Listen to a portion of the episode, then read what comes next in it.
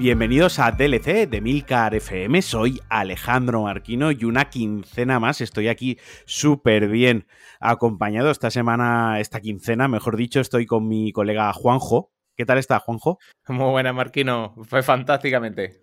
Ya te he robado otro ratito porque, a ver, Juanjo es ingeniero informático, es programador desde hace muchísimo tiempo y la semana pasada grabamos un podcast juntos sobre programación y hablando un poquito de, de bueno, las conversaciones entre colegas a lo que te llevan, pues me salió a coalición el tema de los speedruns, de los glitches, de las producciones de videojuegos. Y dije, espera, espera, espera, esto tenemos que cortarlo aquí y esto lo tenemos que grabar para, para DLC porque me parece un tema interesantísimo, ¿no? Pero lo primero de todo lo primero de todo, y ya que no lo hablamos el otro día y no hemos tenido oportunidad de, hablarlo, las cartas sobre la mesa, te voy a pedir que me cuentes varias cositas, empezando por a qué estás jugando en esto, no en estos momentos, en estos momentos espero que estés grabando conmigo. Eh, sí, sí, estaría feo, estaría feo con el mando por ahí abajo. Eh, pero ¿a qué estás jugando últimamente estas semanas? ¿A qué le estás dando? Pues mira, a ver, yo soy, pues para que conozcas un poco mis gustos, yo soy un súper fan de los JRPG siempre, de toda la vida. Eh, entonces soy uno de esos que se quedó despierto hace nada para, para, ver la confe sobre Final Fantasy y eh, para, para, ver, para ver Final Fantasy, el Rebirth y los mm, en fin, y, los Nomura Names estos que, están, que, van colocando por ahí. Y, pero ahora mismo, sin embargo, eh, estaba probando con él eh, uno de los que tenía pendientes, porque tenía ahí una caja, tengo una caja de pendientes impresionante de, juegos pendientes, es con el Forbidden West. Estoy ahora con el Horizon, con Horizon Forbidden West. Tío, a, mí se me ha hecho bola, tío. Sí, ¿o qué? Pues yo, pues yo, estoy Justo yo estoy justo arrancándolo, estoy justo arrancándolo. la verdad es que el primero me gustó mucho, el, el, el Zero Down pero lo jugué tardísimo. Es uno de esos juegos que lo tenía por ahí. Digo, bueno, ya lo jugaré, se me... Eh, yo para, lo, para los mundos abiertos, los mundos abiertos siempre necesitan su tiempo, necesitan, que además, A mí, a mí se me ha hecho algo de bola, tengo que decir, el, se me hace un poco de bola el tema de, cierta parte del combate, ¿no? Pero en, Forbidden West, por ejemplo, explorar el mapa es una delicia, o sea, es impresionante eh, lo bien que se ve, lo bien que se mueve, la dirección artística, o sea, eso es innegable. Está muy, está súper bien optimizado. Además, yo, eh, por ejemplo, venía de mm, yo ya te digo, yo no, no es que sea un súper fan mm, de, los mundos abiertos, pero cuando hay alguno que, mm, alguna franquicia que me gusta, me, la bebo. Me la bebo. Por ejemplo, me pasó, por ejemplo, con el. Mm, ya también de hace un tiempecito, pero me gustó mucho con el Ghost of Tsushima. Que, ah, mira. que, me, gustó bastante. Y, fue un poco el que me, el que me reconcilió un poquito con, lo, con, con el género, ¿no? Sí, porque, porque venía de, eh, eh, bueno, seguro que lo. Es decir, el, venía un poquito del estropicio. No estropicio, pero de lo que viene haciendo Ubisoft con los Assassins, de mm, eh, mapas supercargados, de elementos, de misiones intrascendentes una detrás de otra y venía un poco cansado del género. Lo, tenía en el, Pero los últimos Assassins que jugaste, ¿cuáles fueron? Puf, pues mira, yo me ah. quedé cuando sí, con, sí. Puf tengo bastante porque tengo que decirte, a ver, ahora que si te estás desde, desde, Origin, desde Origin hay ahora como una nueva como Eso te iba a decir que si te estás reenamorando de, de, los mundos abiertos y tienes cierta inquietud por, no por el rigor histórico, sino por el buen apartado y la dirección de arte y la buena documentación que se hace, tanto Origin como Odyssey como Valhalla, pero, pero Origin y Odyssey para mí tienen, están un poquitín por encima de Valhalla, eh, han cambiado todo eso. O sea, son juegos que tienen muchos elementos también de rol, a ver, elementos de rol a nivel de pues subirte un poquito de equipo, de esto que gusta mucho, que son eh, las espadas, la amarilla, la morada, la verde, ¿no? Esto de, del, loot con, con, colorines, ¿no? El, legendario y el legendario. ahí esté el legendario, legendario plus y el legendario plus, plus, plus. es como, entonces el legendario no era tan legendario, ¿no? O sea, quien le dijo que era legendario... Se lleva por legendario a cualquier cosa. claro, llamaba legendario a cualquier cosa. Pues yo te lo recomiendo, tío, pero sí que es verdad que, que algo que hace muy bien Horizon eh, Forbidden West y Ghost of Tsushima. Ghost of Tsushima tengo que decir que me lo para, porque esto no lo comento en este podcast, lo comento en otro. Aprovechando el PlayStation Plus Extra que va incluida la versión Directo Cuts del Ghost of Tsushima en PlayStation 5, lo, lo descargué porque en su día Yo lo abandoné, eh, si te lo has pasado, la isla tiene como tres zonas, ¿no? Muy diferenciadas. lo tengo platinado. Lo tienes platinado. Yo lo abandoné en la segunda isla.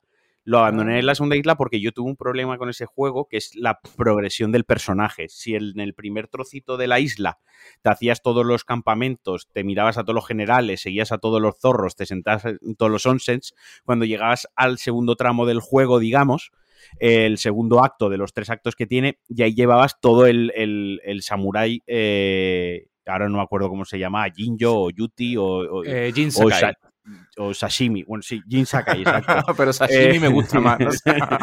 ya lo llevas, lo llevas full potenciado, full potenciado. Entonces ya como que las secundarias como tal ibas muy a pincho y bueno, se me, se me quedó ahí. Pero sí que es verdad que, lo que a lo que iba es que tanto Forbidden West, sobre, pero sobre todo, sobre todo, Ghost of Tsushima lo que tenía muy bien era la UX, ¿no? El diseño de UX, mm.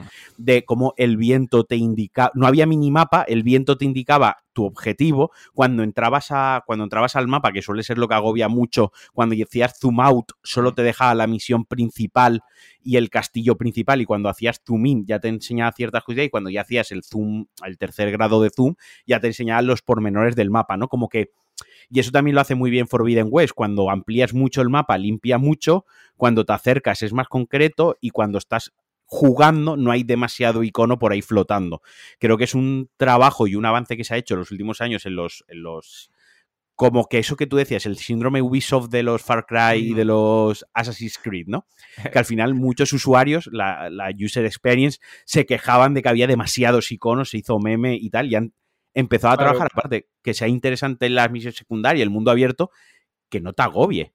Sí, e, es una escuela distinta. Antes, eh, digamos que dentro de la UI lo que se buscaba era como decir, hey, mira todo lo que tengo, mira todo lo que puedes hacer, mira todo lo que hay. Es como, te mira, mira, mira, mira, mira, y, y, ahora la filosofía es totalmente distinta. Yo creo que, y, que para bien, que dentro del, del desarrollo, sobre todo del desarrollo de interfaces, ahora se, se, tiende hacia algo más limpio, hacia no sobrecargar no solo los mapas, sino eso, como tú bien decías, la, la, la interfaz de usuario en general. Y eso es a mí algo que me encanta, porque el eh, cuando, está, cuando tiene sobre todo una buena dirección de fotografía el juego, cuando tiene una buena dirección artística, tiene, em, por ejemplo, como, como, ocurre en el Ghost of Tsushima, que si te fijas, no tiene ni siquiera, es decir, eh, por el, el, tiempo incluso, es decir, el día, la noche, si te fijas, son, son slots, es decir, no... Sí, sí, sí. Eh, hace una transición de uno a otro rápido para tenerte siempre esa dirección artística muy marcada y saber que precede, o sea, eh, prevalece la dirección artística a, ciertas decisiones, como a lo mejor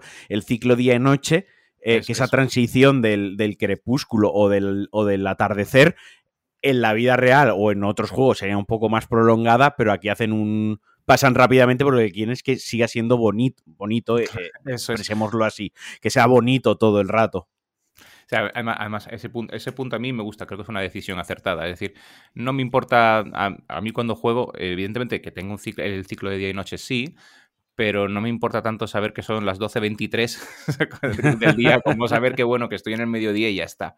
Entonces me, vale. Y hasta y luego uno de los que tengo pendientes ahí, que, que es el siguiente en cuando termine Horizon, es eh, Elden Ring.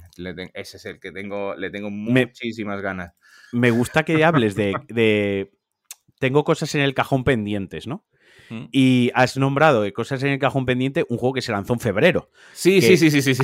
Al, ritmo, o sea, esto ya me pone un poco a tu nivel de, de, las horas que le inviertes a jugar, porque, por ejemplo, hay gente que en su cajón tiene juegos de hace cuatro años y para ti tu cajón es un juego de hace tres meses, que como al ritmo en el que va la industria mm, es un juego, podemos entenderlo como como nuevo, ¿no? Es como tampoco tienes tantos juegos, le mete bastantes horas, que tampoco tienes tantos juegos pendientes. Siempre, eh, yo soy de los que no le importa sacrificar algo de sueño por, por, poder despejar la mente un rato. Pues ojo con el Den Ring, yo le metí 150 horas en el primer run, o sea, no me parece un juego de 10, pero sí que me parece un juego de los mejores que hemos tenido en los últimos 10 años. Te voy a comentar que has hablado de Final Fantasy, lo voy a comentar para, para quien no lo haya escuchado nunca. Está, a, mí me amenazaron de muerte por Twitter por meterme con Final Fantasy, pero es la única vez que me han amenazado en serio, enfadado alguien del mundo de los un oyente, ¿no? De, un aficionado a los videojuegos. Sí, porque yo tengo el meme que yo me meto mucho con, Final Fantasy, porque a mí no me gustan. Eh, y, con los, aficionados. O sea, yo, yo me meto mucho con la gente que le gusta Kingdom Hearts y Final Fantasy, ¿no? Pero me meto todo en plan broma, coño, que cada uno.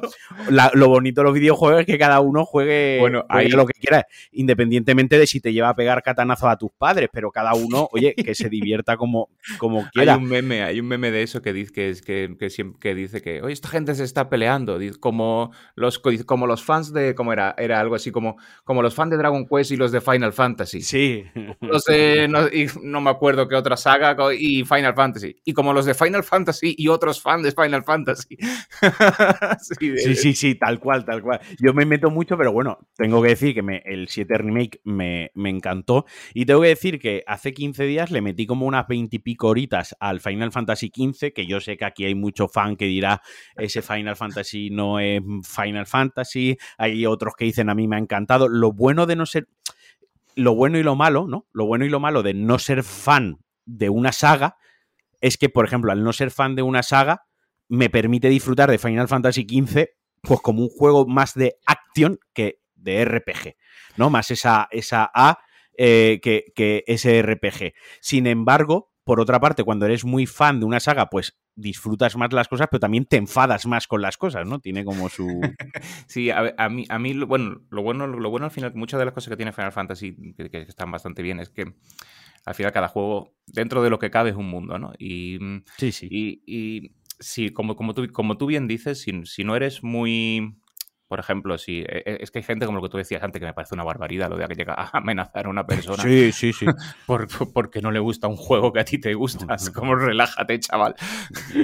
Eh, eh, eh, pero, bueno, por ejemplo, una, si, si, si, te quitas eso, por ejemplo, el, pues, el pues sin los combates por turno o muerte, o mm. renovarse o morir, o es decir, si te quitas un poquito de eso, son, son juegos que puedes disfrutar mucho. A mí en el caso, por ejemplo, de Final Fantasy XV, eh, a mí no me, no, me molestó el, el, sistema de combate. De hecho, creo que er, está, muestra cositas interesantes que luego el 7 Remake ha sabido mejorar. Pero, que, pero mostraba un camino interesante de cómo, de por dónde podía ir yendo la saga, entendiendo, eh, entendiendo al final el deseo de, mm, de los productores siempre de, intentar hacer este, mm, este sistema más tipo eh, como tú decías, más enfocado ya a la acción, sin tiempo, sin combate por turnos. Los, los, los, jugadores cambian. O sea, quiero decir, los, el, target o el tipo de jugador que había hace 30 años no es el mismo que a día de hoy. Y otra cosa súper importante que la gente no suele tener en cuenta es la tecnología de hace 30 años, no es la tecnología de a día de hoy.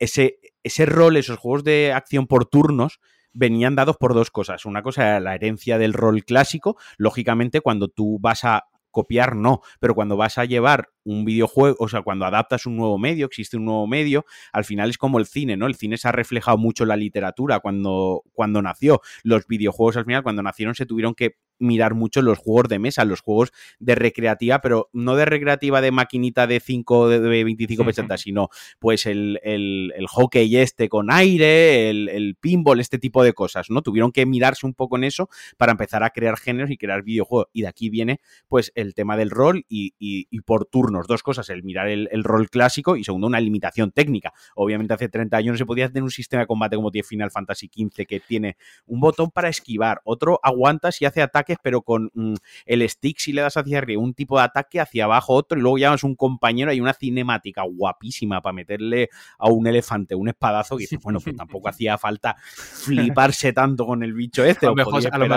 han, hecho una japonesada en ese sentido. Sí, sí, sí, sí. A mí me encantan las japonesadas, porque soy súper fan de Devil McCray, ¿no? O sea, pero es como, bueno, tampoco hacía falta que estáis cazando tres ñus que te los ha pedido el del bar, hacer todas esta, el circo del sol aquí para el ñu, ¿sabes? Total. Pero sí, es verdad que, por ejemplo, pero incluso eh, explorando lo que son los sistemas de combate y las mecánicas que tienen, dentro de lo que viene a ser, por ejemplo, el, el, el combate, es decir, yo puedo entender que se juega distinto a un juego táctico que a un juego de acción. Eso lo puedo entender.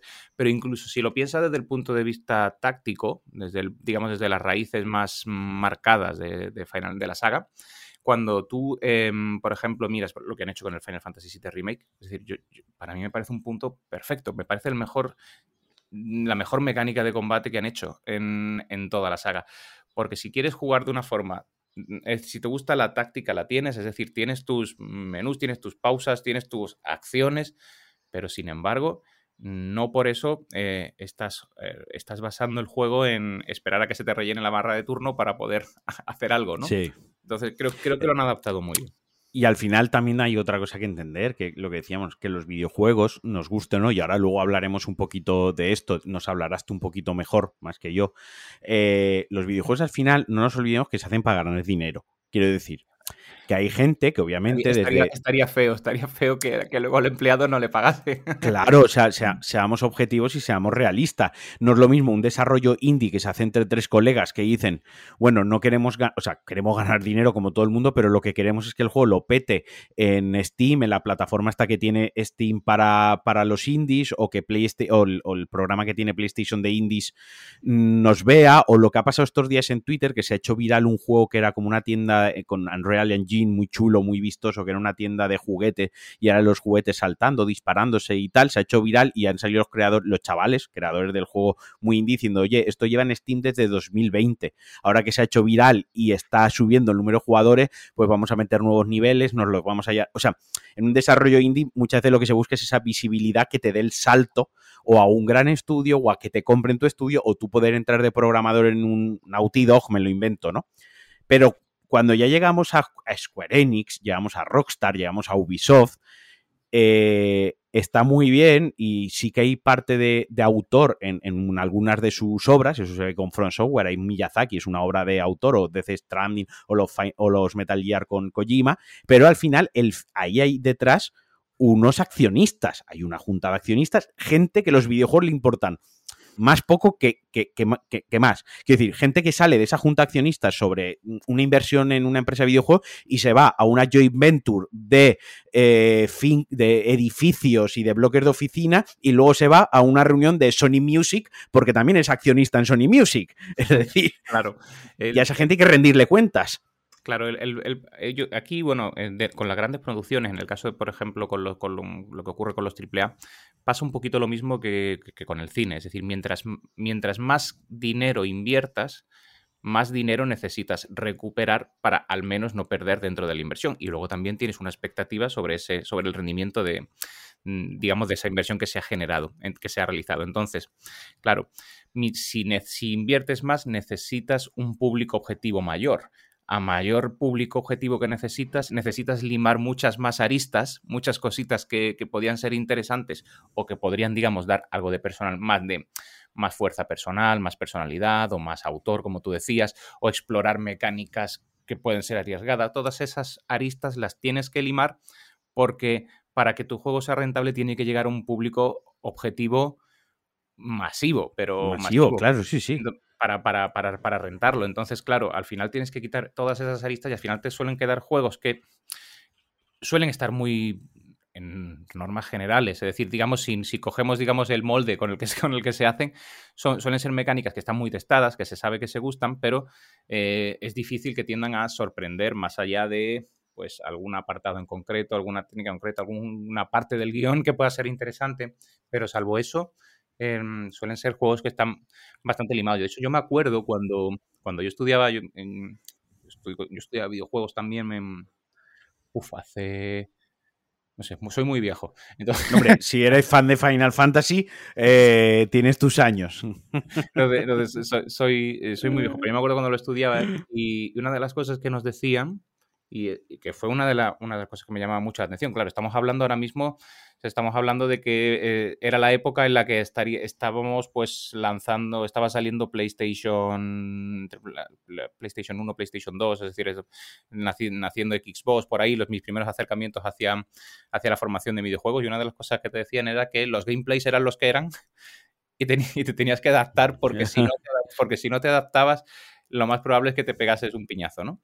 Y, y me llamó mucho la atención, me digo, pero ¿cómo van a ser las mecánicas estas y, es cierto, si, miras el, un poco la evolución de, incluso la evolución del, juego dentro de ya normalmente cuando hubo, cuando salió la parte del 3D y entramos en los 32 bits y dejamos un poco lo de los 16 bits atrás y, y demás, sí que hubo cierta como regeneración de, alguno, de alguna parte de los géneros, y, pero si te fijas suele ser muy continuista. Ahora, desde 2008, con concreto, desde que salieron las plataformas tipo Steam, tipo eh, incluso la, explosión de los, de los, móviles, de los mercados móviles, todo esto, que ayudaron a que, oye, ahora sí eres un, si sois cuatro chavales, ahora sí podéis hacer un juego y que lo juegue la gente, porque no necesitáis acceder a un publisher que se gaste dinero en hacer impresión de... Te, puedes autopublicar tú en la App Store a poco que te muevas un poquito. Eso es. Entonces, desde entonces, pues ya vino, digamos, esta nueva ola de indies de que al final pues, mm, son súper útiles en la industria. Es decir, y no solo para dentro de la propia creación del indie, sino también para empujar los gameplay, las mecánicas de juego, también hacia, hacia nuevos horizontes, hacia sitios distintos, porque son los que tienen capacidad para arriesgarse. Porque son los que, exacto, son los que tienen libertad creativa. Quiero decir, yo estoy pensando en Undertale, ¿no? Undertale es un juego que, que hizo una, una sola persona. Eh, una sola persona no tiene un director creativo, el director creativo es él, no tiene un director financiero, el director financiero es lo que tenga en el bolsillo y lo bien que le apetezca comer ese mes, ¿no? Eh, claro, es, verdad. me, gusta, me gusta. pero pues sí, pero totalmente. Pero es así, entonces, y Undertale es una joya, es una, un diamante en bruto de un género dentro de un género que, va más allá y que toca ciertas cosas y del que luego han habido juegos muy grandes y compañías muy grandes que han tomado inspiración, pero si no fuese por ese género indie y sobre todo por esa oportunidad de darse a conocer, ya no solo tú hablabas de 2008 de plataformas como Steam, donde te puedes autopublicar, ¿no? Y ahora tienes lo de los early access, lo de las valoraciones, la App Store. Ya te digo, ahora ya con, con, con Twitch y YouTube, quiero decir, tú, yo hago mi juego indie, yo tengo un amigo que no hace falta que tenga 27.000 suscriptores o 270.000 suscriptores, con que lo vean 60 personas. Yo le doy mi juego indie, digo, toma, juégatelo una noche, tío. Y como a esas 60 personas le hagan clic, ya son 60 personas que lo van a jugar, que a la vez lo van a... Y, y, a, lo a lo mejor, no quiere decir que funcione así, pero a lo mejor se viraliza y en un golpe de suerte, pues el juego no me da dinero, pero lo que yo comentaba, me dicen, pues de un estudio te llaman, te hacen, vente a trabajar o, te lo compra Sony y te dice, vale, pues esto ahora le vamos a dar una vuelta y ahora vamos a poner gente, dinero, presupuesto y tiempo y esto lo vamos a elevar al, doble A, digamos, no al triple A, pero también a simplemente. Claro, es que también a la hora de hacer un juego, yo creo que esto es muy importante, porque pasa, esto pasa siempre, ¿no? Siempre se dice, el mal, del, el mal del desarrollador de videojuegos es que cuando comienza a hacer su primer proyecto siempre lo quiere hacer demasiado grande, siempre lo quiere hacer demasiado ambicioso, ¿no? Entonces, siempre se dice que cuando tú haces un, un proyecto indie, es decir, para ti, como con lo que tú decías, esta estrategia, digamos, de, de comunicarlo, oye, te puede ayudar mucho porque tú no necesitas realmente, es decir, si tú te lo planteas bien, tú no necesitas un gran público para hacerlo rentable. Es decir, tú puedes, uh, dices, voy a hacer un, desarrollo indie. Dices, bueno, voy a hacer un juego que sea, pues, no sé, hace poco estaba viendo uno, no sé si lo habrás visto, no, no recuerdo el nombre, pero algo así tipo Slay the Dragon, algo así, era, es un, juego donde llevas a un, no me acuerdo cómo se llama, llevas una, espada, vas haciendo un poco de como el Get Over It, es, decir, vas pasando con la... el, personaje va, el caballero va pulsando con la espada y va haciendo, digamos, ese, ese, salto, pero luego hay como unos caminos que dentro de la, del dungeon hay unos caminos que son pequeños, entonces eso hace que puedas pasar o no pasar. No pasar. Cuando llegas al final, está el dragón y le clava la espada. Pero cuando la espada es muy pequeñita, entonces no, no le haces daño. Entonces vuelves a empezar el mismo nivel con la espada más grande y es el mismo nivel, pero al tener... Pero hay unas... a una, te puedes acceder por unas zonas, claro. entonces, y lo vuelves a aprovechar. Y cuando llegas al final, es la espada otra vez más grande. Y así hasta que cuando lo has jugado seis, o siete veces, em, tiene, la espada tiene la suficiente longitud como para que puedas derrotar al dragón, ¿no? Y son juegos que si lo haces bien con inteligencia, pues tiene un, tiene un curro en su desarrollo de nivel, en su pensamiento, en el diseño de niveles pero no necesitas estar cuatro años para haciéndolo. Entonces puedes, puedes hacer producciones que sean eh, más rápidas, que sean, que, sean cortas de jugar también. Es decir, eh, eh, las plataformas digitales también ofrecen ese, mm, esa ventaja de decir, oye, ahora puedes, no necesitas justificar, es decir, si vas a sacar un juego, lo vas a poner a 4 euros, a 9 euros, no necesitas justificar, no necesitas justificar la compra por juego. Es decir, que aún así yo Sí, no es como los, lo- los 80 euros del, del Eso es. Forbidden Web, por poner un ejemplo, ¿no? Que dices, Exacto. bueno, mm, son Sí, que- 80 pavos, o sea, es dinero. Eso es, que pues, pues- un, po- un poco así, si, lo plan- si, si se plantea bien, de hecho hay un, todo un sector bastante interesante de desarrolladores indie que se basan, es, basan su negocio en eso, es decir, voy a sacar producciones pequeñitas, esta es la pro- una producción que voy a tardar 3, 4 meses eh, en hacerlo, un juego modesto, pero con una eh, que gira en torno a una idea original o en torno a un, em, en- torno a un diseño interesante que luego tiene una duración cortita y que no necesito que luego que sea un, un mega hit, sino simplemente necesito eso, pues que mis eh, 50, 60 eh, personas a las, que voy a, las que voy a llegar y que sé que me, que me van a hacer el favor de jugarlo, pues que, que les guste Así- y, a, na- y a nada que, que, lo, que lo propaguen un poquito ya, ya empieza a ser rentable. Ya, ya, ya lo Así menos ya no pierdo. empezó, así empezó antes de, para mi gusto, ya empezar a perderse un poquito, pero lógico, porque ha crecido mucho, Devolver Digital, Devolver al, fin- Bueno. al, al principio, Devolver, a ver, donde, donde ya explotó Devolver, ¿no? El antes y el después lo marcó con Hotline Miami y tuvieron un ojo buenísimo, y es lo que tú dices. Hotline Miami es un juego en pixel art, es decir, que la parte gráfica del motor gráfico es la parte más, más sencilla, es casi más el tiempo del diseñador o del artista visual de hacer el pixel art que sea a la vez de bonito, tenga personalidad y que además transmita lo que quiere transmitir. Que si le has abierto la cabeza a uno con una sartén, pues que transmita que la cabeza está abierta con sangre y eso con píxeles. mm, Hay más trabajo ahí que luego realmente de motor gráfico y de pulir gráficamente. Luego tuvieron un- una idea de juego muy, muy old school muy clásica, un juego de perspectiva totalmente cenital donde tu personaje avanza delante y atrás, izquierda, derecha, puede disparar en varias, eh, en varias direcciones, puede lanzar objetos o usarlos cuerpo a cuerpo. Y al final todo se fundamentaba en un diseño de nivel que te lo tenías que, a base de repetir, de aprender. Era como un puzzle, ¿no? Casi un puzzle de primero mato a este, con, este, con su arma se la lanzo al otro, me meto a esta habitación hasta que sale este, a este le zurro, viene el perro, ¿no? Era también muy old school, una idea muy, muy sencilla, Sí. con una buena música, una mucha personalidad, tuvieron el ojo, apostaron por eso y ahí es donde ya lo, lo petó. A mí, a mí, me, re- me- me gusta la, la filosofía que tiene, por ejemplo, Hotline Miami, que es la de, mm, oye, es como decir, voy a coger el, el- lo, que, lo, que con- lo que nosotros consideraríamos una hamburguesa, ¿no? Es decir, que Sí. una comida rápida, que es decir, los juegos Flash. Voy a cogerte la página de juegos Flash de principios de los 2000, voy a cogerte una mecánica de juego similar, pero te la voy a cocinar en premium. Te la voy a cocinar Sí. modo, modo chef, modo chef autor. Te lo voy a te voy a poner, eh, no, no, no, no, lo voy a hacer cutre, voy a llevar este gameplay de un juego Flash, que porque gameplays así similares había en, pues eso, en las páginas Sí, web, sí, esto a de, de- Porque es de- una cosa muy.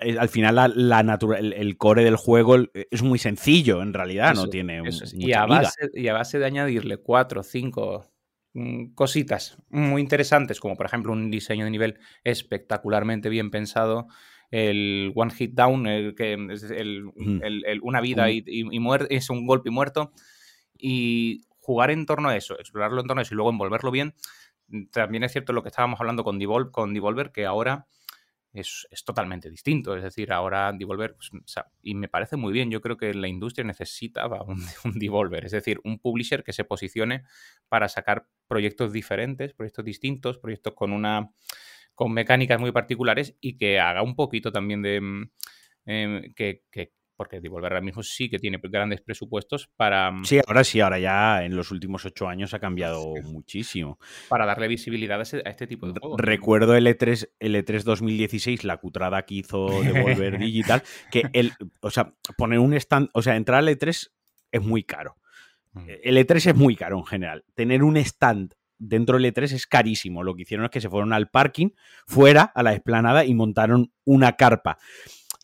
Entiendo Sí, su hicieron punto una, de... una, una, una contraprogramación. Es, Claro, entiendo el punto de. A mí, a mí me pareció. Me pareció feo en general, ¿no? Porque al final Quiero decir, eh, seguramente dentro del, E- de la, del E3 del pabellón había de eh, publishers más pequeñitos que Devolver en ese momento que probablemente con mucho esfuerzo se habían pagado el stand eh, al lado del entre el cuarto de baño y el extintor, entre, entre esas dos cosas se habían puesto ellos, ¿vale? Para que nos hagamos una idea. Eh, y estos se habían puesto fuera y encima en plan de, wow, vamos contra corriente, igual que nuestros juegos, ¿no? Que, que son para otro público, que publicamos lo que nadie quiere publicar, pues nosotros aquí fuera somos indie hasta para esto. Bueno, vale, sí, o sea, la parte de la comunicación la entiendo, la parte de ahorrarte de las perras, esa es la que más entiendo, lógicamente, pero sí que es verdad que es un poco macarrada y un poco gamberrada de seguro Juegan a que eso, dentro hay gente, seguro que había gente que estaba ahí al lado de las camisetas de los otakus, que es donde peor huele, yo qué sé. Eh, podías eso, haberos juegan- estirado un poquillo, juegan- sí, sí. sí, jue- juegan, juegan ese marketing siempre al, al Macarra sin, sin llegar sin llegar sin llegar sin llegar a serlo de verdad, ¿no? Pero pues sí juegan en, juegan en esa línea, juegan en esa línea. Pero sí que es verdad que han, han publicado cosas, sobre todo para al principio, ahora ya tienen muchísimas cosas publicadas, pero al principio publicaban cosas muy para adultos, cosas que, que otro Ujú. publisher no iba a hacer, porque claro, al final un juego para adultos al estilo, como estábamos diciendo, Hotline Miami, que es excesivamente violento y gore, ahí te estás como que te estás restringiendo quieras que no, te estás eh, restringiendo Claro. mucho tu, el Tu público que te, lo, que te lo va a comprar, ¿no? Pero yo qué sé, luego pues con los años han ido trayendo cositas pues más para todos los públicos, digamos, sin perder esa línea también adulta. Lo último que, una de las últimas cosas que han traído que me suena a mí ahora es Trek to Yomi, ¿no? Que es un Ah, sí. juego así de Sí, sí, sí, al estilo Kurosawa, eh, Eh, pero por ejemplo también han han criticado un poco el combate, me suena, ¿no? Tengo- Sí, tengo- el combate es que tiene un glitch, tiene un glitch es. que es, tiene un ataque que si le das atrás y a la A, el, el- el personaje gira y a la vez hace un ataque, ¿no? Muy rápido. Y el tema es que está roto. Es que con eso, simplemente haciendo ese movimiento, no hace falta que domines el resto de las mecánicas, porque solo con ese movimiento te los, te los fundes, te los fundes a todos. ¿No? Pero, por ejemplo, luego también están metidos ya en producciones un poco más grandes, como Shadow Warrior 3, que ya es un juego. A ver, no es un triple A, no es un doble A, pero tampoco es un indie. No nos, no nos equivoquemos, ¿no? De hecho, eh, técnica, técnicamente, decir, cual- cualquier juego que publicase em, que, que- que publicase em, Devolver, mm, técnicamente no sería un indie. Ya no es que indie. puesto que eh, ya, ya pero bueno, vamos a, es, eh, vamos a llamar indie-like o con el espíritu indie o de bajo presupuesto, si queremos llamarlo así. Pero ya tiene un publisher detrás, que es Devolver, y Devolver tiene capacidad de... tiene pegada. Tiene, es decir, no, Sí. No, no, no es. Yo, yo siempre considero un indie no. mm, eh, evi- evi- es- le pasa como la música, ¿no? Es decir, aunque han generado al final, al final una categoría en sí.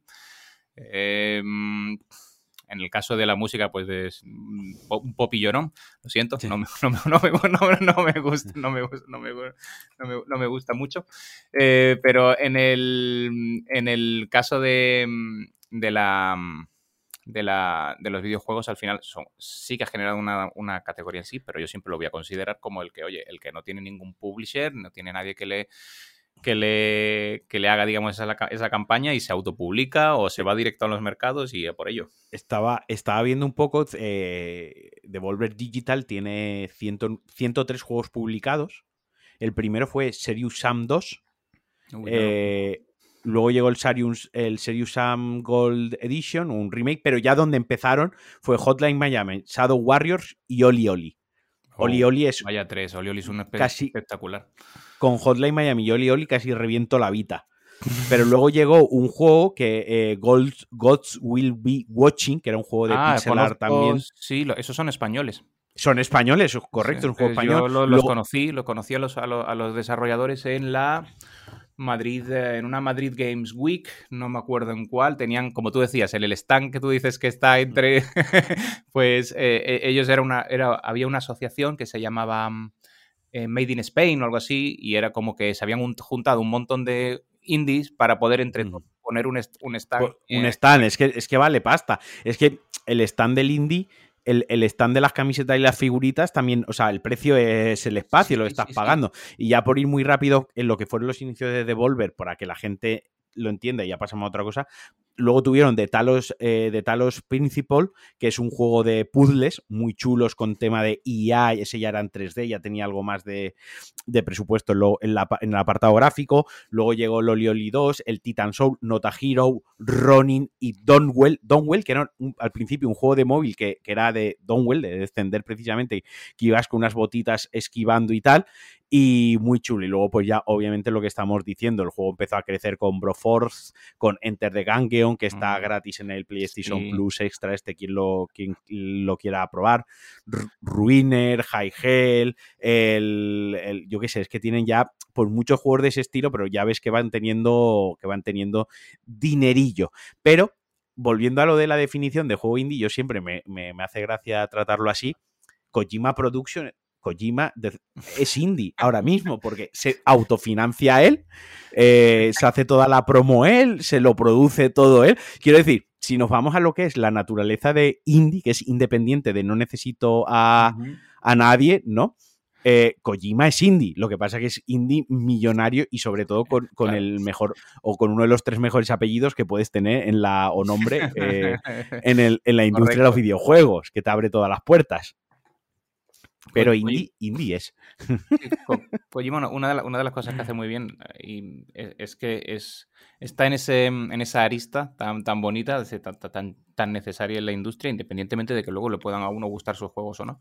Pero está en esa arista de intentar avanzar en, de, de explorar, de hacer nuevas cosas. Mm con eh, juegos que pueden, que pueden que tienen la suerte de tener más presupuesto que, una producción pequeña. Yo siempre, yo siempre digo que Kojima es lo mismo que tú dices. Eh, yo soy, vamos, eh, de, la, de, la, de la religión de Kojima y de Miyazaki, entre ellos dos, vamos. Yo, si montase una secta cualquiera de los dos, me apuntaba.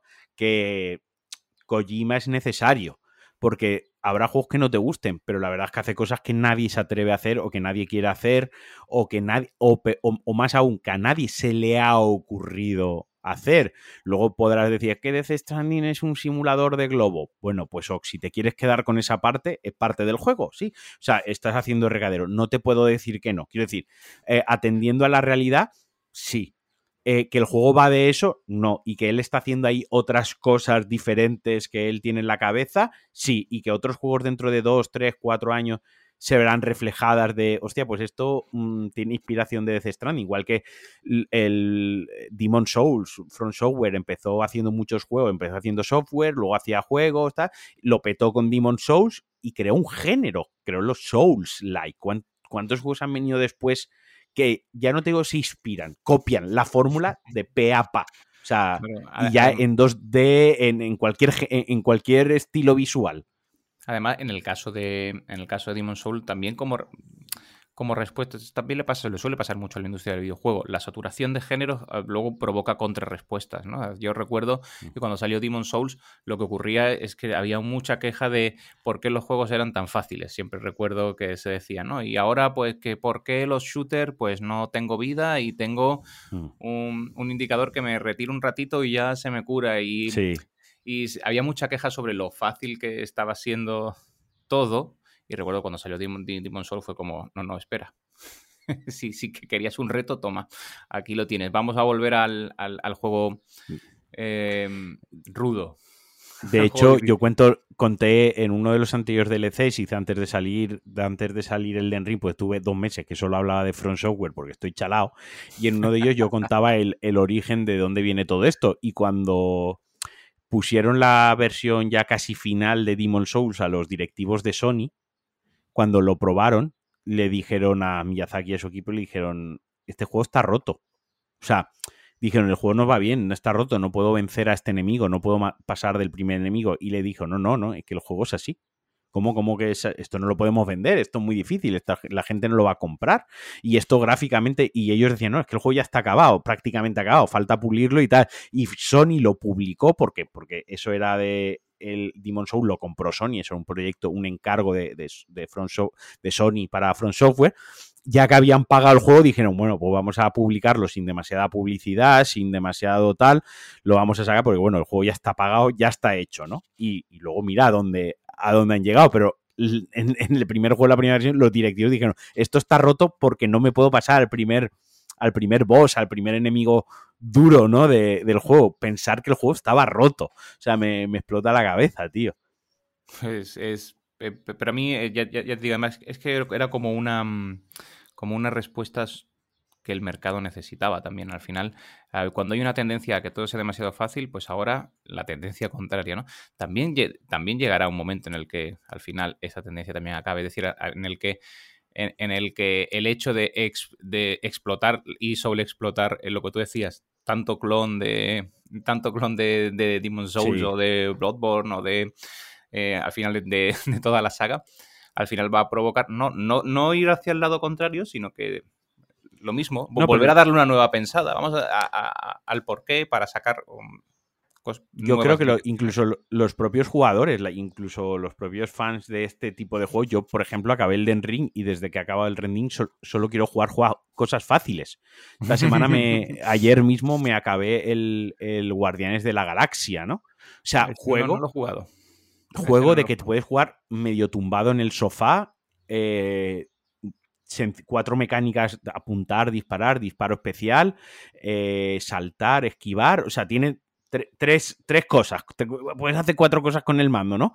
Muy espectacular, muy bonito, muy de, muy de plataformeo fácil, que pegas tres saltos y hay entre arena y arena de combate de los enemigos, pues hay cinco minutos de paseo, pues hablando los guardianes y ya está.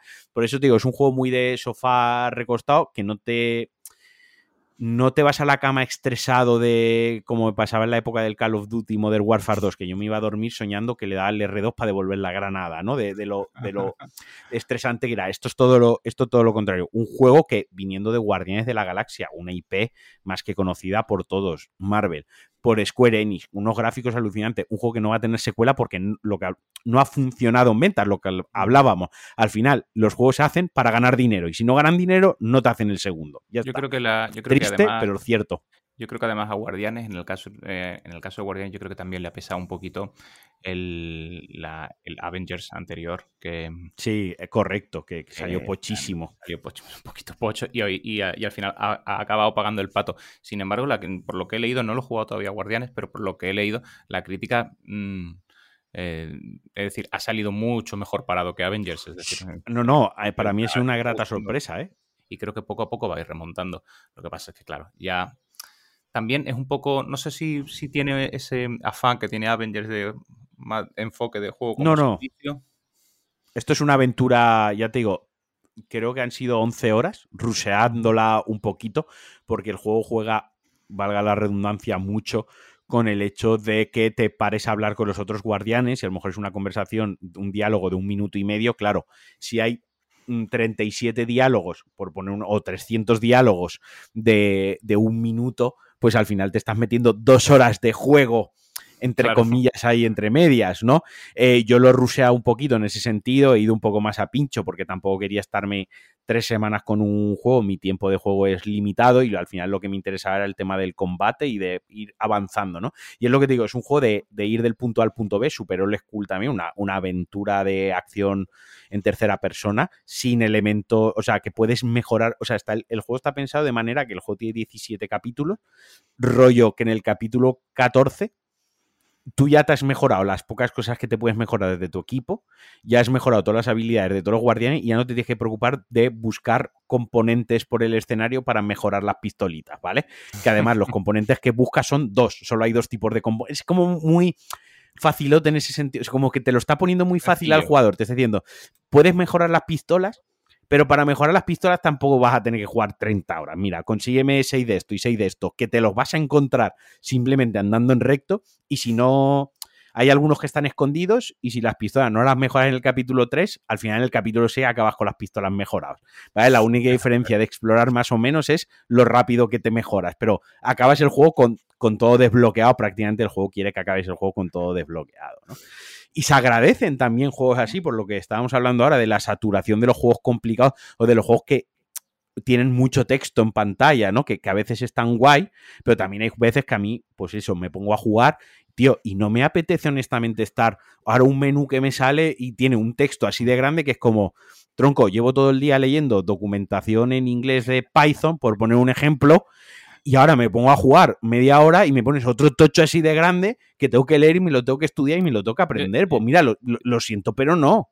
Mm, yo eso sí es una crítica que tengo a, a los juegos de, de digamos, de, de From de, sí, todos los, todos los eh, Bloodborne y... Soul Likes, sí. Son los Soul Likes en general, eso es. Que mm, eh, creo que hacen muy buen trabajo a la hora de hacer construcción de lore. Es decir, hacen una construcción de lore muy interesante, muy bien hecha. Em, pero el, textote en pantalla siempre, yo creo que es algo a lo que hay que darle una vuelta. Es decir, puedes. En Front Software, precisamente, hay una cosa que sí que me gusta, que es que si quieres, o sea, cuando coges algo, si quieres te vas tú y lo lees. O sea, exacto. Mm. La diferencia donde veo yo y donde lo hace muy bien es que eso lo hace el jugador de manera activa. Tú eres el que tienes que ir a leer lo de la espada. Eh, obviamente hay muchas cosas que leer porque es un juego de rol, un RPG, y obviamente pues está con lo que escala el arma, el daño elemental, eh, las defensas, pero bueno, como todo RPG es la, es la puta gracia, son los numeritos, ¿no? Pero luego lo de la descripción del arma y todas esas cosas es algo que si quieres le das al cuadrado y entras. A mí, por ejemplo, me es mucho más intrusivo cuando en un juego, por ejemplo, eso me pasó con el Final Fantasy XV, empiezo un combate, me explican cómo se esquiva Vale, empiezo esquivando, ataco, y de repente se rellena la barra de superataque y de repente se me para el juego y me sale un texto así ah, que tenía que darle a la, a la cruceta para pasar las tres páginas Sí, sí, donde me estaba explicando lo, lo, que Noctis podía hacer con, no me lo invento, tifus y sífilis que los tiene al lado, si a la vez de darle a R1 le das al círculo porque tienes la barra de agro de no sé menos y unos textotes así con tres fotos arriba y es como... Eso, no. eso, lo tienen, no sé por qué, y lo siguen, y lo siguen haciendo los, los tutoriales pero ultra invasivos. Y me, me, pasa lo mismo con los juegos de gestión. Me encantan los juegos de gestión, tío. O sea, al Jurassic World me pegué una enzarpada las navidades pasadas, eh, que, casi me... No, las navidades pasadas, no, las anteriores, casi me muero. Y hace como un mes al Jurassic World 2 lo mismo, me pegué un fin de semana una enzarpada de la hostia. Pues esta semana me puse con el Cities Skylands y lo mismo, voy a construir una carretera, le doy a la carretera, ¡pum! Tres menús, explica. A ver, que ya sé lo que es una Entiendo que esto lo tenéis que hacer para que todo el mundo, eh, el que ha llegado nuevo, juegue. Pero una carretera es una carretera. Aquí y en la China popular. Quiero decir, todos sabemos lo que es una carretera. Habría, no, sé si tendrá alguna opción de omitir, pero si no la tienen, deberían tenerla. El Humankind, me pongo el Humankind, lo mismo. Joder, Vale que sí que me tienes que explicar las cosas, pues el Humankind es un juego de tablero llevado a ordenador y como en todos los juegos de tablero, pues tienes que leer unas instrucciones. Bueno, a día de hoy molan mucho los juegos de mesa porque ya te ponen un QR con el vídeo a YouTube donde están. Es un ejemplo, un ejemplo de cómo han sabido adaptar muy bien sus tutoriales. De que antes habrías uno de las, de las personas se ponía a leer las instrucciones del juego de mesa, alguien le decía, trae, que tú no sabes, que eso era muy de dame, que tú no sabes, venga, vamos a jugar una, y se jugaba mal porque no se están... Ahora no, se han sabido adaptar súper bien, en plan, QR, vídeo a YouTube, mira una partida de cómo están jugando una partida, te lo vamos explicando y juegas tu partida, ¿no? ese es un ejemplo perfecto de saber adaptarse a las nuevas tecnologías. Además, ahorras papel, metes el QR, el vídeo no perece porque ya se queda en YouTube para los anales de la historia es mucho mejor también, es decir, más fácil aprender viendo una partida que leyendo. Se colocan cuatro jugadores. Claro, Eso, eso me pasó a mí con, con, el Humankind, ¿no? Que iba a hacer un movimiento y me paraba. Y ahora tal, y no sé qué, no sé más, ahora hace esto, ahora haz lo otro. Y me, como que me agobiaba mucho, ¿no? Y sin embargo, hace poco jugué al Dune, lo que pasa es que el Dune tiene un poquito más, tiene un poquito más de estrategia, no tanto de gestión. Pero me gustaba mucho porque los tutoriales no te paraban te decían, ve y haz esto. Y cuando lo estabas haciendo, te estaba explicando por radio, esto sirve para no sé más, no sé, no te cortaban el gameplay.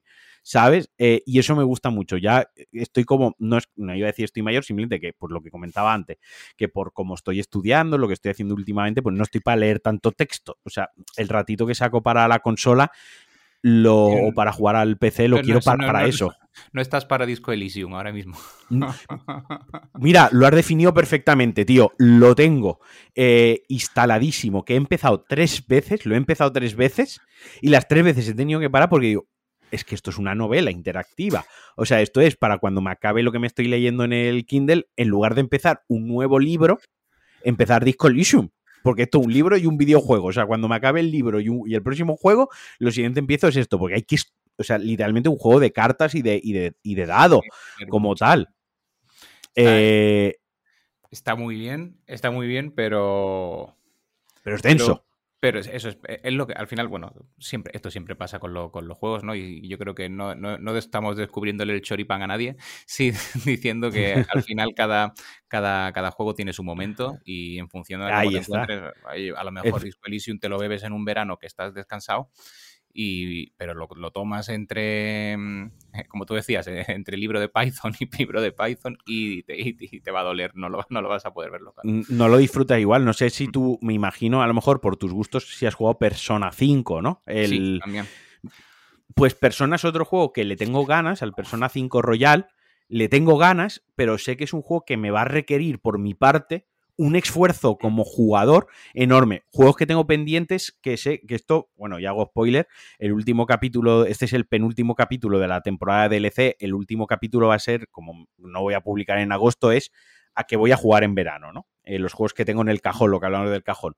Tengo los Yakuza. Pues lo mismo, pues a lo mejor no estoy ahora mismo para una historia de Yakuza, una, un, un, ¿no? una, un, una telenovela japonesa donde además hablan en inglés o en japonés con subtítulos en inglés según el juego que pilles, que le tienes que prestar mucha atención, que tiene como muchos, pues a lo mejor estoy por un Guardianes de la Galaxia, que voy en línea recta. Ayer cuando acabé Guardianes de la Galaxia digo, ¿qué juego? Tengo ahí pendiente Blasphemous, joder, juego sevillano de Game Kitchen, españoles, que con una, con una secuela, un buen trabajo, tal. Y, lo tienes ahora, además, en el, en el PlayStation en el extra, sí, sí. En el nuevo, en el extra, eso es. Bueno, lo tienes ahora. Tenerlo lo tengo en dos o tres plataformas, pero el juego lo compré cuando salió, luego creo que está en el Game Pass, luego está aquí. O sea, Game Pass también. Quiero decir, yo, yo apoyo el juego porque al final es un lanzamiento nacional que tenía muy, muy buena pinta y yo soy de esos que tanto el cine español como el videojuego español, cuando creo que es bueno, o sea, no, no la gente que todo lo español, como todos los juegos españoles, eh, todos los compran, todos les dan el coñazo en Twitter, oh, qué guay, no. O sea, si hay un juego español que me parece Weapons, lo apoyo porque es hacia donde quiero que vaya la industria en España y donde creo que se merece estar. Y si hay un juego que me parece mm, mediocre, utilizando la palabra, y no me gusta utilizarla porque habrá alguien que me diga, Marquino, pues hazlo tú. Ojalá pudiese hacer yo el videojuego. Eh, no sé si saldría mejor o peor pero cuando veo que está algo más mediocrita, pues bueno, pues no lo apoyo. Pero bueno, como los juegos o como el cine en, general, pero Blasphemous claro. y, y, lo tengo ahí pendiente. Y fue como, puf, esto es un Souls-like, este, este juego es durito, además Metroidvania, que es de mis géneros favoritos, que de saltar, esto es muy old school, eh, aquí sí, sí. se esquiva muchas veces por saltar, esquivar y tal. Mm, Estos hecho, son de los de jugar con, la, con los codos en las rodillas, ¿no? Así, con, cogiendo lumbalgia, ahora que estamos mayores, ¿no? Yo, de hecho, el último, bueno, eh, lo, lo, lo acabo, lo, lo, terminé hace nada, lo, lo, lo he jugado con mi mujer justo porque a ella, a ella también le gusta. Estuvimos jugando con el Guacamele, el Guacamele 2. Ah, sí. Que no lo había jugado nunca y también Metroidvania y súper interesante. Y... Es, es, muy bonito visualmente y musicalmente. Además, me, me, hizo mucha gracia una zona porque no sé si recuerdas que el Guacamele, el primero, fue como muy criticado por en parte de la comunidad porque tenía, te, tenía muchos memes dentro. Tenía un sí, montón de memes sí, sí. dentro. Y en el Guacamele 2, no, no es spoiler, pero por hay una zona de la que visitas ya, que, que, es, que, que, es, que es el infierno y tienen de, dentro una zona y, y, hay un personaje que te dice, ten cuidado, no pases por ahí, esta es la peor zona del infierno. Y lo que han hecho es que cuando pasas, entras en, en la zona y hay un montón de NPCs que te van diciendo los twitters, que les, los tweets que les dieron a ellos, diciendo, Guacamele está bien, no hay, pero no, no puedo quitar los, los memes tanto meme me está agobiando, vaya mierda. y, y, vas pasando y si llegas al final tienes un cofre y me, me, me ha hecho mucha gracia cómo, cómo, se ríen de la situación. Juego muy chulo, muy chulo, de verdad. Un juego muy, simpa muy simpático, ¿no? De estos muy, muy sí. agradecido. Yo lo último que he jugado en pareja, porque nosotros también con, con mi novia, con Sandra, eh, igual me la traigo a grabar dentro de poquito. Jugamos, a ella le gusta mucho, de hecho, ayer o anteayer estaba diciendo, ¿ves? Es que por eso quiero jugar en mi Play 4 y no en tu Play 5, porque eh, yo tengo la cuenta cruzada con mi mejor amigo. Entonces ella tiene su, que eso ahora la PlayStation 5 lo permite hacer de lo, desde el menú, antes sí. era un poco chanchullo, ahora, ahora se puede hacer, ahora lo permite hacer, así que lo podemos contar, la tengo compartida para compartir las bibliotecas. Eh, pero claro, ella tiene su sesión también en la Play 5, por lo tanto hay cosas a las que ella no puede jugar. ¿Vale? Porque es el sistema compartido de cuentas, funciona así. Entonces ella decía, ¿ves? Es que yo me tengo que enchufar mi Play 4 porque yo quiero tener ahí mi jueguecito, eh, tener mi progreso, a ella le gustan mucho los trofeos, allá no es como yo que le digo, ¿qué más te da jugar a este juego? Mi cuenta o la tuya, vamos a jugar al juego, ¿no? Eh, ella es muy videoconsolera, pues eso, de que tiene su Play, o sea, en casa ahora mismo hay cuatro, no, hay tres Play 4, dos que son mías y una que, que sube y luego la Play 5. La única que está conectada en el salón es la Play 5. Y jugamos el otro día, esto venía porque jugamos a The Quarry, el último juego de Supermassive Games, estos juegos que son aventuras, son películas, son películas interactivas de, miedo, slasher, ¿no? Eh, y lo jugamos en mi cuenta porque lo habíamos comprado digital y tal. Y está muy guay porque yo lo he comentado en muchos podcasts, pero por si no, tiene un modo cooperativo eh, tanto local como en, online, pero local está muy guay para jugar con tu pareja, que es que antes de empezar la partida te dice jugador 1, ¿no? Pues le pones ahí Alejandro, el jugador 2, Sandra, y te dice jugador 1, y de los ocho personajes que hay, eliges a los que vas a controlar tú, y el otro jugador elige los ah, otros. Entonces, cuando estás jugando, a lo mejor empiezas con Henry, ¿no? Pues hacer la historieta de Henry y tal, no sé qué. Hay un susto, Henry empieza a escapar, a correr y desaparece. Y claro, como en cualquier película slasher o de terror, cuando desaparece un personaje, obviamente hay una transición al resto de personajes. Pues a lo mejor el segundo personaje es Susan y te pone, pasa el mando a Sandra. Entonces le pasas el mando y ella toma sus propias decisiones y al final es, al final del juego, ver a cuál de los dos, porque puedes llegar con todos vivos o con todos muertos, ¿no? muertos pues ver a cuál de los dos se nos, ha, se nos ha muerto más, a ver las decisiones que toma ella, cómo afectan a mis personajes y tal. Eso es lo último que hemos. Tranquilo, no pasa nada por el. por el. Ha sonado un móvil de fondo, no pasa nada. Al igual que a lo mejor dentro de un momento empieza a sonar que tengo obras en la calle y tengo que cerrar. No pasa absolutamente nada. Todos tenemos móviles y todos los tenemos en sonido a veces. Estaban jugando ese y luego por otro lado hemos empezado el, el Resident Evil 7, que le han metido lo del ray tracing en PlayStation 5. Eh, y también lo estamos jugando juntos de. Porque a mí los juegos de miedo me dan muchísimo miedo. Esto lo he contado en muchísimos podcasts. Los juegos de miedo a mí me dan. O sea, yo puedo ver una película. Igual. Yo puedo ver una peli de miedo. Ir al cine. incluso me llevo sustos, me tapo la cara, hago lo de, uy, no quedan palomitas para no mirar a la pantalla. O sea, eh, me invento todos los trucos. Pero cuando acaba la película, eh, disocio, o sea, y, sé que eso ha sido una película y que cuando llega a mi casa no, ah, no va a haber nada. A las 12 de la noche. No, pero sabes que hay gente que ve una película de miedo y luego no duerme. Literalmente Lo, pasa mal para ir al baño a las 3 de la mañana. Sin embargo, con los videojuegos, entiendo que aquí sí que es una también de user experience. Obviamente no es lo mismo, ahora lo estoy enseñando por la cámara Juanjo, no es lo mismo tener el pad en la mano, lo que te da una inmersión que te eres tú el que está tomando las decisiones y al que atacan es a ti, aunque sea ficción, que en el cine que lo estás viendo con unos personajes. Y encima en primera persona, como se... Entonces, los juegos de miedo me dan mucho miedo, o sea, que no puedo jugarlo en plan, juego cinco minutos, me sudan las manos y lo tengo, que ir a por una Coca-Cola, ¿sabes? Esa, siempre ha sido mi relación de amor-odio, por ejemplo, con Silent, con Silent Hill. Me encanta. Por ejemplo. me encanta, pero cuando lo, cuando lo juego, bueno, tengo que prepararme. cuando, salió cuando salió PT, Hostia, eso fue un ejercicio de, un ejercicio de entre sadomasoquismo, superación personal, entre casi suicidio, porque era como, a ver, esto hay que jugarlo. O sea, esto hay que jugarlo. A poco que te gusten los videojuegos y estés metido en el mundo, esto hay que jugarlo. Pero es que si juego esto, probablemente me dé una parada cardíaca o, o sea incapaz de avanzar tres metros, ¿no? Está muy bien montada esa demo. Sí, sí, eso playable teaser. Es que además, para es que Kojima es un genio hasta, hasta para ponerle nombre a, a, las, así a la promo. A la promo, a, todo, tío. Oye, y el otro día hablábamos, venga, vamos a sacar el tema, hablábamos de, del tema de los speedruns. Y tú como programador que eres, como has dicho que has estudiado videojuegos, sé que alguna cosita tienes de, con el mundo, alguna relación con el mundo de los videojuegos, es decir, que algo de conocimiento tienes. Eh, hablábamos, hablando de programación y tal, pusiste el ejemplo cuando hablábamos de los tests, hablábamos de los mm, debugs, ¿no? De los puntos de ruptura en un código y tal.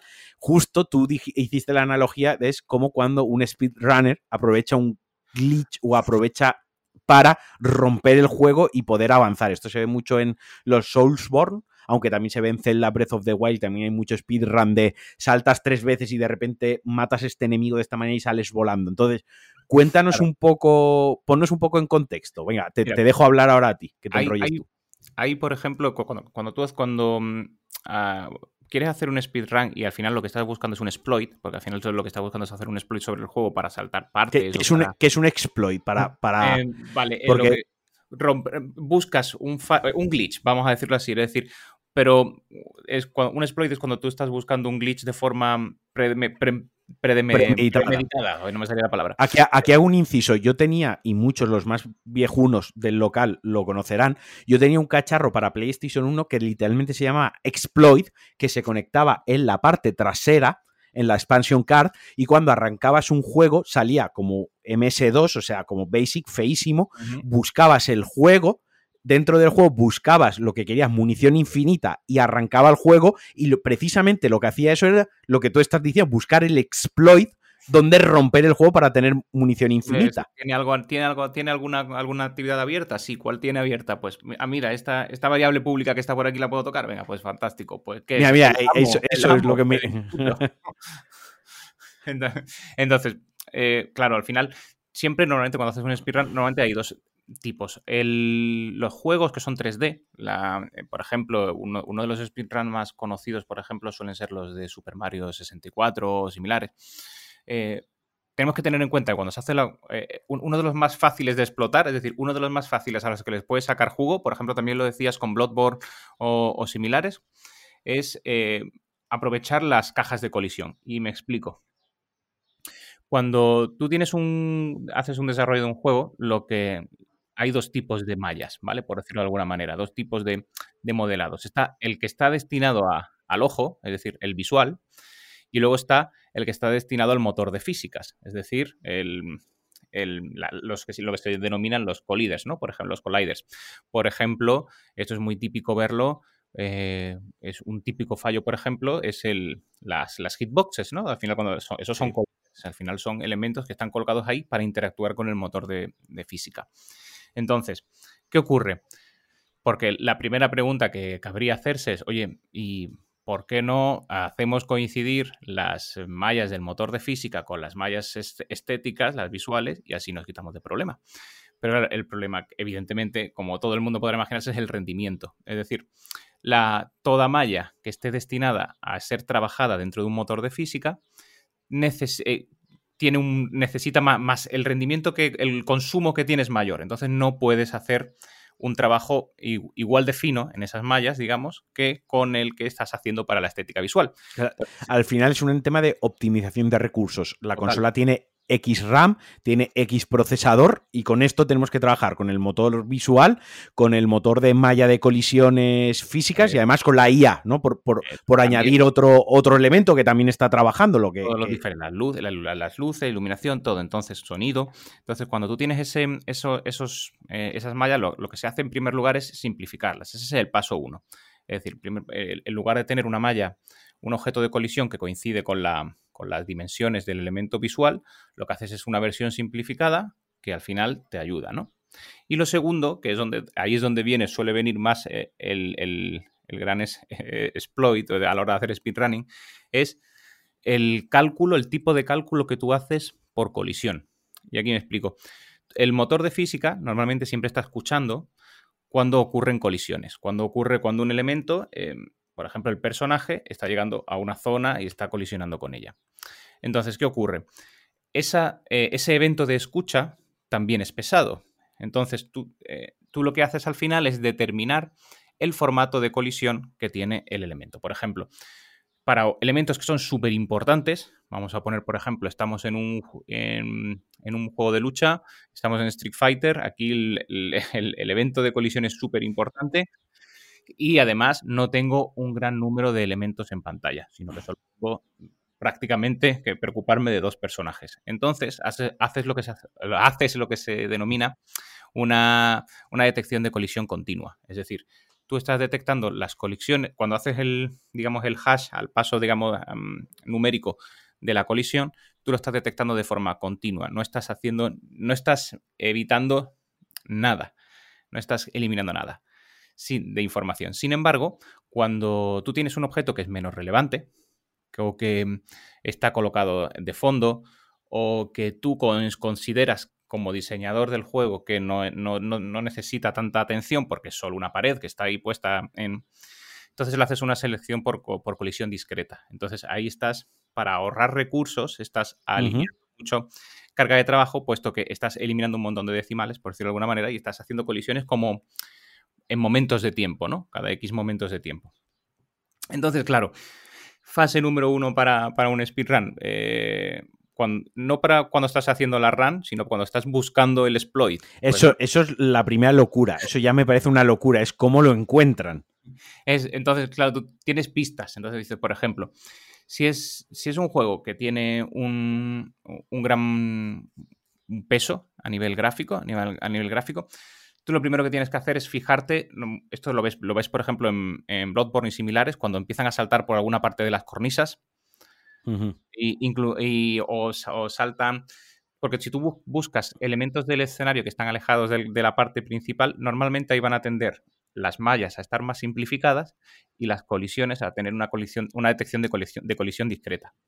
Entonces, si tú encuentras, por ejemplo, eh, es, que es tener maldad, pero el, pero el speedrun todos sabemos que es maldad pura. Entonces, tú vas buscando, por ejemplo, una zona donde tienes una colisión discreta y tienes dos elementos de collider que, que están muy juntos, por ejemplo. Es decir, que, tienes un... Eh, yo siempre me imagino, pues no sé, por ejemplo, la cornisa esta de, la, una pagoda samurái del... Mm, del Sekiro o alguna historia de estas. Eso es, por ejemplo. Y tú te colocas ahí, tienes una... Está, está viendo, sabes que está viendo una detección discreta y tú lentamente te vas intentando colocar entre dos elementos de colisión, luego metes el salto, flipea. Al hacer una colisión discreta no te detecta la primera parte de la colisión, sino la segunda te flipea la normal, a lo mejor, es decir, te hace un, cambio de normal, te, lo suma al, al, al, impulso, te lo suma el motor de física, te lo suma el impulso y te encuentras a lo mejor al personaje volando y ¡guau! Esto es, por ejemplo, súper típico en el Super, se ve mucho en el Super Mario 64, ¿no? Em, entonces, al final, tú lo que vas buscando cuando tienes un juego, uno de los exploits más típicos es el, mm, el buscar los, eh, los elementos de colisión. Entonces, siempre busca los que están más desatendidos y busca, es decir, los que suelen estar lejos del camino principal y luego eh, que y, luego busca el, digamos, el formato de exploit. Si tiene un formato de colisión continua, vas a poder hacer poco. Pero si tiene colisión discreta, es lo típico que, bueno, también pongo mucho el de Super Mario porque lo vi, recientemente uno, ¿no? Pero de, que al final acabas saltando para atrás, saltando para adelante y lo atravieso. sí. engaño a la como, como, la, colisión es discreta, pues ah, eh, consigo pasar, que no me detecte y entro. Pues eso es un, formato de exploit súper típico que, ocurre sobre todo en los juegos 3D. Eh, también este, este exploit lo encuentras también muchas veces cuando haces el diseño de juego, pero eso normalmente los parchean eh, por comportamiento no esperado del jugador, ¿no? Al final. es, el, es el no esperaba que se tirase por aquí Y, al, final, cuando se tira, encuentra un elemento de colisión que, le, evita que salte el trigger de muerte. Porque, porque te detecta esa colisión y baja y acabas, colocado de pie de, dentro de una zona nueva, ¿no? Ese también es bastante clásico. Y luego otro tipo de, mm, de trucos que se suelen hacer con speedrun, estos más para juegos que no son tan intensivos en 3D, que como por ejemplo me pasaba hablando de Final Fantasy con el Final Fantasy VII original que hace poco se descubrió después, no sé, cuántos años ya después, creo que salió en el 97, estamos en el 2022, se descubrió un nuevo, uno nuevo y digo, madre mía, todavía sigue la gente ahí dándole. Eso es otra. que son con las variables del... Pero ese, es más clásico, que es la, el jugar con las variables globales del estado de juego. Es decir, los juegos normalmente tienen una, unas variables de estado general, estado global, sobre todo los juegos tipo RPG y similares, donde al final lo que te van serializando, te van serializando objetos que tienen el estado del juego. ¿no? Al final es, mm, pues, tiene el estado, mm, eh, pues, el, em, eh, me recuerdo, por ejemplo, Final Fantasy VII, pues tiene a lo mejor el estado World Status en Z90. Pues eso significa que esta ciudad la ha visitado, que está, ¿no? Y, es jugar, ese tipo de exploits, al final lo que buscan es jugar con las combinaciones de las variables globales que te permiten saltar un paso más. Por ejemplo, si tienes una variable que la tienes en Z, eh, se llama Z20, por decirlo de alguna manera, y la Z21, pues eh, te está teniendo en cuenta que ya has pasado toda la parte, toda una zona de la historia, Pues entonces tú al final buscas, oye, vale, pues voy a intentar cómo puedo activar Z21. Ah, mira, pues el Z21 lo, lo hace un trigger, lo hace un, un disparador colocado en esta zona del mapa. Pero claro, yo por norma general no puedo acceder a esa zona porque no voy a acceder hasta que no me trague toda esa parte de la historia. Entonces, ¿qué haces? Bueno, pues vamos a buscar, entonces te vas a los collider, ¿no? Venga, vamos a buscar. O sea, hay un trabajo, hay un trabajo de ingeniería inversa muy grande ahí, ahí detrás. y que entiendo, entiendo, tú estás poniendo, a lo mejor eso se ha descubierto el de Final Fantasy VII original a día de hoy, porque obviamente hace, cuando se lanzó el juego hace 20, 30 años, eh, teníamos la, PlayStation 1 y los PCs que teníamos entonces eran los PCs que teníamos entonces. Pero claro, ahora sale el Final Fantasy VII original, la versión de Steam. ¿Qué conlleva ello? Pues que todos los putos archivos del juego está ahí. Y a día de hoy, seamos honestos, hay 200.000 IDs de editor de código, hay muchos scripts, hay... O sea, eh, que, que casi que los, los speedrunners profesionales, los que hacen speedrun, a lo mejor ni siquiera son ellos los que encuentran esos exploits o, como lo suele llamar la gente, esos bugs. Para, hay gente detrás que sí que coge los archivos del juego, se dedica a ver todo lo punto bin y todas las putísimas historias que tiene, todas las carpetas, el código fuente en sí del, del juego y lo que tú dices, ver dónde, ver dónde el juego no está bien o el código no está bien blindado, no está bien depurado, no está revisado y a partir de ahí empiezan a tirar del hilo, ¿no? Y es cuando encuentra pues eso, el exploit de vas corriendo contra el muro, saltas tres veces y de repente estás en un escenario de 10 horas después. o sea, que hay un trabajo, no es prueba, no es acierto, hay parte de acierto y error, pero también hay un gran trabajo detrás de, de muchas horas de ingeniería inversa. Y además, de hecho, dentro del, mm, dentro del, del, equipo de desarrollo que esté trabajando con el proyecto, es súper interesante eso porque en función de donde venga el glitch, en función de donde venga ese bug, eh, bueno, y de ahí se quedan muchos, es decir, pues hay algunos que son, mm, es decir, que no se corrigen nunca. Es decir, no. que, en el speed, porque, porque proviene de, porque no proviene del desarrollo del juego en sí, sino porque proviene de eh, cómo funciona el motor de físicas del, juego. Entonces, mm, dices, al final, para este caso de bug o glitch en concreto, no es interesante o no es relevante aplicar la... Em, eh, no es interesante aplicar la... Em, la, sí, la, actualización necesaria para, para usarlo. Esto me recuerda, por ejemplo, sí que es verdad que, por ejemplo, Front Software, los, los glitches de speedrun no los, no los suele parchear, entre otras cosas, porque sabe, sabe y es consciente que existe una comunidad de speedrunners. O sea, hay una comunidad formada alrededor del speedrun y si empiezan a... Porque ellos una vez una vez han visto el, igual que tú has visto el speedrun en YouTube, lo pueden ver ellos. Quiero decir que eso es accesible para todo, para todo el mundo. Donde, donde está el fallo, además, yo veo que él salta tres veces por la pared y hace el speedrun.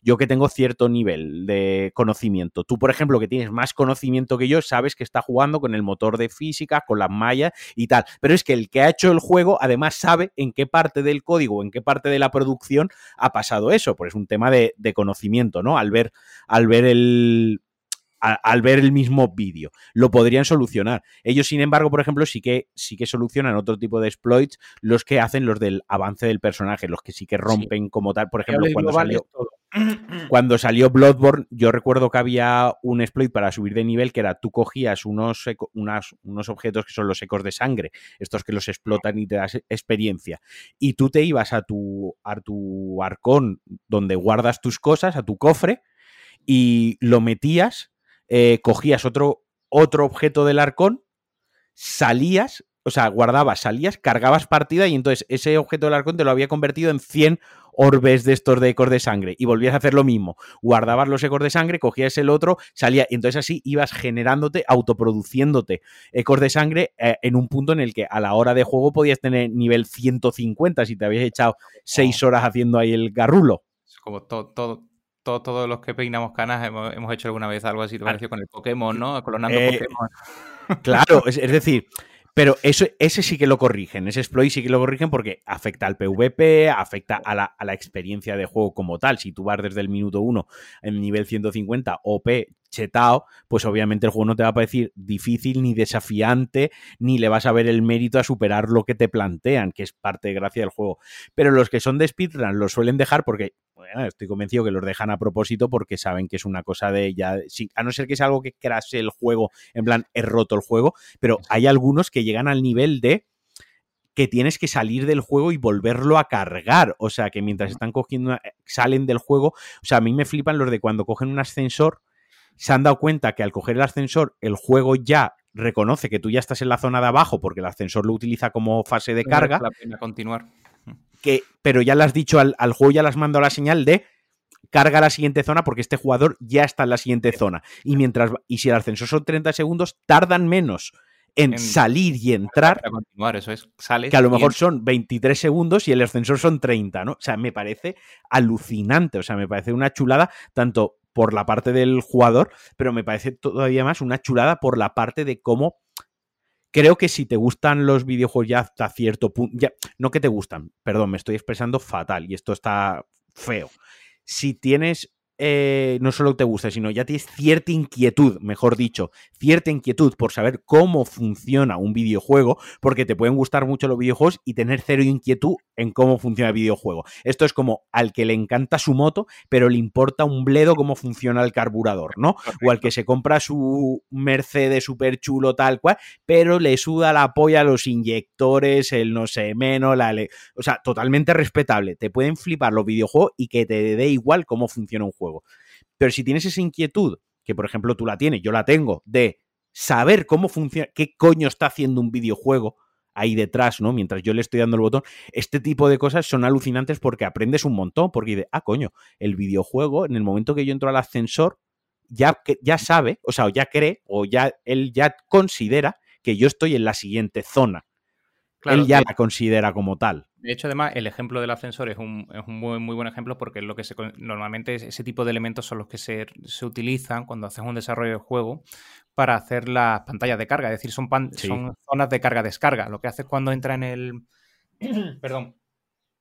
Cuando entras en el, en el ascensor es que tienes un escenario cerrado. Ese escenario cerrado ahí lo tienes todo súper bien em, acotado. No, el personaje no puede salir del ascensor y entonces ahora lo que haces es aprovechas para mandar la descarga de toda la malla del nivel del que vienes e ir cargando la siguiente. Entonces, claro, eh, y, de ahí viene, digamos, el, atacar, el, hacer exploit a, esa zona cuando estás haciendo un speedrun. Es decir, si ya, si el, si el, digamos, si el desarrollo de juego me ha marcado el checkpoint, por decirlo de alguna manera, eh, me lo marca al entrar en el ascensor y no al salir, pues entonces yo entro en el ascensor y me ahorro todo el tiempo de descarga y carga de nuevo, de, nuevo ejercicio, cargo una nueva partida fresca y fuera, ¿no? Sí, sí, sí, no, me parece, ya te digo, a nivel cómo funciona la, la psique, ¿no? La psique de, del videojuego me, flipa un montón. Por ejemplo, el otro día otra cosa me llamó, esto ya lo cuento yo como curiosidad personal. Eh, mi novia se puso a, jugar a los Sims y entre las cuando carga, que sale todas las licencias, que hace uso de tercero, apreciaba Python. Por ahí dije, coño, que los Sims está hecho con Python, ¿no? Hostia, qué cosa más, más sencilla más sencilla, pero a la vez curiosa, ¿no? Quiero decir, de, de entre todas las tecnologías, o sea, que estamos hablando de EA, que estamos hablando de los Sims, de una de las franquicias que más dinero recoge en su, vamos, en su existencia, ¿no? Y al final está utilizando algo que entiendas así, es accesible para todos. Quiero decir, eso no, no, no, no que te, pongas a programar en Python no está vetado para nadie, es totalmente, no necesita, de hecho lo puedes hacer a través de webs y todo para ir probando.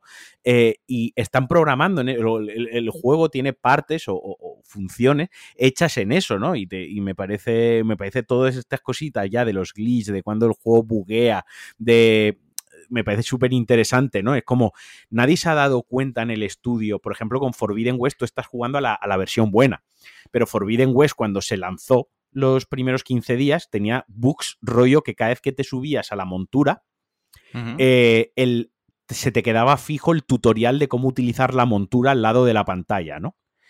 Eh, y el rollo, de verdad nadie en el estudio ha jugado 30 horas al juego y se ha dado cuenta que esto pasa, porque es molesto, o sea, es algo que...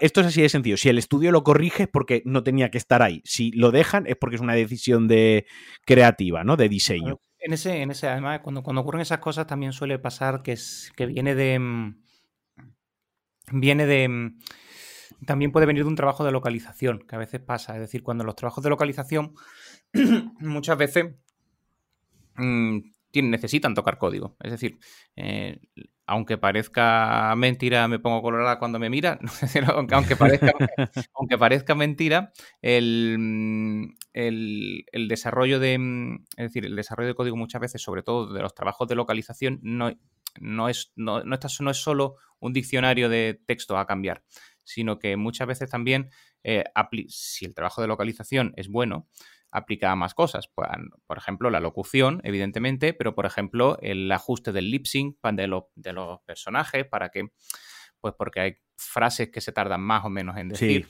Y, es, suele ser habitual que mm, a veces ese tipo de, errores, de bugs, pueden provenir a lo mejor de que a la hora de tocar algún, cualquier tipo de, eh, de menú o de acción porque hace un, no sé, aquí me lo estoy inventando, estoy suponiendo, ¿eh? Eh, no, conozco ese, no conozco el error en concreto, pero que te está haciendo a lo mejor un overflow de texto, se te está desecuadrando la caja, tienes que entrar un poco al código a, tocar la dimensión y se ha quedado ahí un evento sin cerrar, el evento de close, y se te queda el tutorial colgado. lo digo porque me, e, ese fallo que me comenta me, me resultaría, es decir, me, resultaría raro que un equipo de testeo previo no lo, no, lo vea, mm.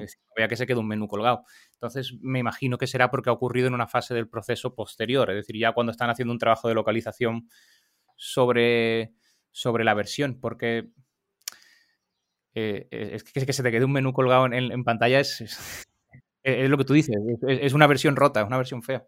Claro, es como, a mí hay cosas que yo puedo entender, lo que tú decías antes, de del nadie en el estudio, bueno, o nadie no, o sea, quien se encarga de eso, a lo mejor alguien sí que lo había pensado, lo que pasa es que cuando es un estudio grande, pues obviamente el que, por ejemplo, es concept artist, a lo mejor sí que lo ha pensado, pero dice, pero es que esto no, ya hay otro departamento y hay otra gente, a ver si ahora voy a ir yo de listo a decir lo que tú decías de, nadie piensa que el jugador va a saltar por ahí, ¿no? Que al final también es user experience, ¿no? Es eh, qué va a hacer el jugador con, esto que, con estas herramientas que yo le estoy dando. Pues a lo mejor el concept sí que ha pensado, por ahí puede tirarse a alguien, pero se ha callado porque dice, bueno, esa no es mi movida, ese es el diseñador, el, el, level designer, ¿no? Ese es el trabajo de, lo habrán tenido en cuenta, a ver si voy a ir yo de listo y encima, encima cobro. Pero a lo mejor el level designer no lo, no lo, no lo ha tenido en cuenta. Y sí que puedo entender ese tipo de bug porque dice, bueno, ¿quién iba a pensar que este majarón iba a coger al personaje sin ningún tipo de sentido, porque el juego no va de eso, ni te invita a hacer eso, ni te indica eh, con los 70.000 recursos visuales que tienen los juegos para indicarnos hacia dónde ir, que es desde una lucecita al final del escenario que te dice ve por ahí, hasta una flecha que te dice por ahí, o sea, los recursos son muy amplios, que este jugador se iba a dar media vuelta, iba a correr en dirección contraria, iba a saltar por ahí y se iba a lanzar. O sea, ese tipo de bug yo los entiendo, porque Además, porque, porque no, no es solo porque salte, sino además porque salta y justo toca una parte del.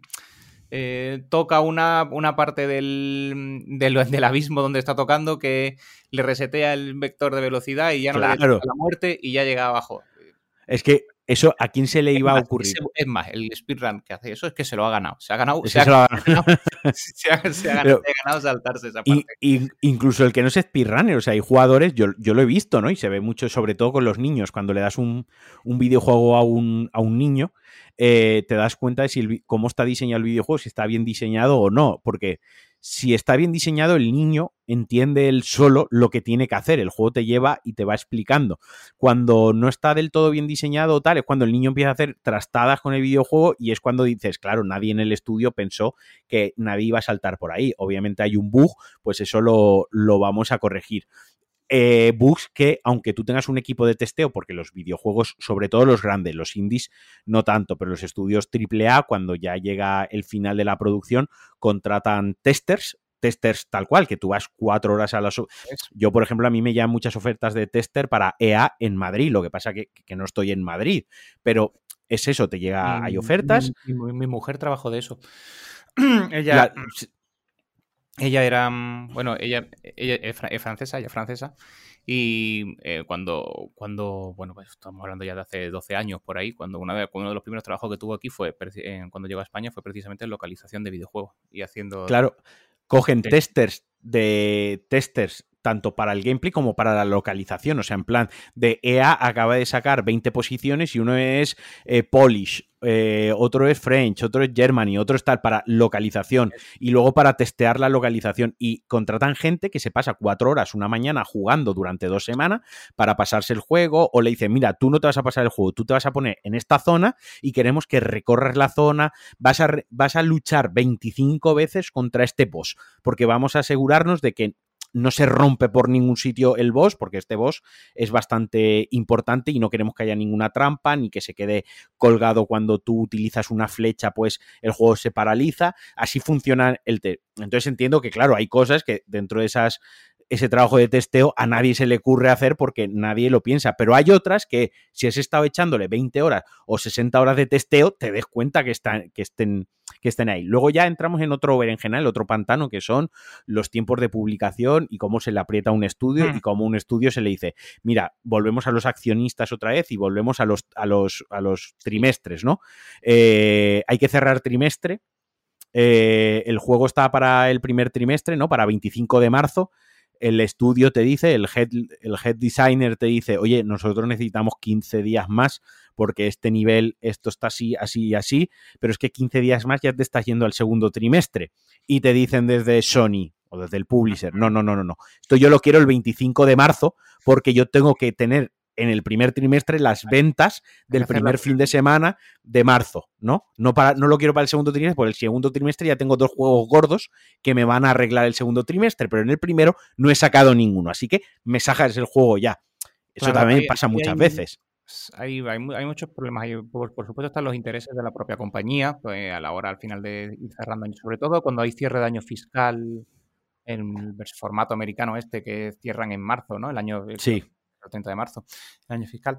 Es decir, eh, por un lado está toda esa parte de, mm, eh, evidentemente, empresarial, de decir, oye, hay, que hacer ciertos, mm, ciertas publicaciones, ciertos elementos, tenemos que hacer ciertos, digamos, hitos, tenemos que cumplir Luego, pero luego también hay un montón de problemones cuando se retrasan juegos demasiado a nivel logístico también, eh, de la comunicación con, con las distribuidoras, con el, con el procesamiento de juego, con, yo me acuerdo, no me acuerdo qué juego fue, hubo un juego, el Halo creo que fue, ¿no? Que la liaron y salió una promoción en Monster, en las latas de, bebida energética de Monster. Sí, sí, sí, sí. Con, los códigos y el juego no había salido. Sí, sí, sí, sí, sí. Eh, es decir, todo es como, mm, digamos que es como una, cascada, ¿no? Al final, que un, un, retraso en esa parte suele, suele, provocar, suele ser complicado de gestionar. Y luego, por supuesto, pero yo siempre digo, y aquí, bueno, yo creo que estamos todos de acuerdo. es decir, eh, un juego roto te va a costar más dinero, tiempo y esfuerzo mm. eh, corregirlo que, un retraso. Entonces. Sí, sí. O sea, cuando, cuando, se retrasa un juego, evalúan muchas cosas, por lo que estamos diciendo. A lo mejor pongo otro ejemplo súper chorra y muy mundano, pero a lo mejor los autobuses de Londres ya están rotulados o ya tienes la campaña de rotulación de los autobuses de Londres que vemos, o, cosas así. Es decir, retrasar un juego no es solo, es una decisión que se suele meditar más de lo que nosotros nos pensamos, porque hay muchas campañas de marketing y cada día más, porque además ahora ya hay creadores de contenido, está que sí, el de la, batic, la Baticao, que te va a sacar la Baticao del videojuego, el, el autobús que va a ir pintado, encima vamos a hacer una colaboración con no sé, hay como 300.000 cosas que se retrasan también y que a lo mejor ya no dependen del propio estudio, porque tú, tú el estudio depende de decirle a su personal, oye, pues vamos a hacer horas extra. O mirad, eh, habíamos dicho que el juego se lanza el 25 de marzo, había un bonus económico para todo el equipo el 30 de marzo y además entre el 1 eh, de abril y el 10 de abril nos íbamos de team building a tal sitio a pasárnoslo bien porque a celebrar que hemos lanzado el juego, que esto en ciertos estudios cuando se lanza el juego acaba el estrés gordo, el estrés gordo se lo lleva otra gente, ¿no? Los de soporte, los de relaciones públicas y tal, pero a lo mejor los devs y los diseñadores y tal, pues se van 10 días de vacaciones de team building a relajarse, ¿no? Eh, claro, ahí Hay cosas que sí que controlas tú, que es decirle a tus empleados, pues oye, no va a ser el día 1, nos vamos a ir el día 15 del mes siguiente y encima ahora vas a hacer horas extra que te las vamos a pagar o no y ahora eso sí está a tu control. Pero las latas de Monster no, si las han mandado a imprimir, las han mandado a imprimir. Aún así, también es cierto que luego a la hora de, es decir, siempre a la hora de hacer la, y eso está bien, es decir, que a la hora de hacer cuando en, rescala de, de, tiempos, por ejemplo, con toda la parte esta de del crunch, ¿no? Que estábamos hablando antes, es decir, todos los que trabajamos en software sabemos que el crunch está ahí siempre, da igual que sea videojuegos o que sea cualquier otro, siempre las, deadlines llegan y, hay que enfrentarlo, pero sí es cierto que por una de las malas prácticas dentro de la industria que estaba ocurriendo es que el crunch que había en algunos estudios estaba siendo ya e, excesivo, es decir, em, eh, eh, hay, situaciones lamentables. Es decir, gente que, se quedaba a dormir en el estudio. Para, el otro día, mira, el otro día cuando acabamos de, de Quarry, me quedé viendo los, los títulos. Eh, y ahora, pues eso mismo, con el tema de que estoy formándome como programador y demás, pues presto atención cosas que antes no le prestaba atención. Y de Quarry creo que conté que tenía solo 12, como developers, developers, tenía 12, solo, solo 12.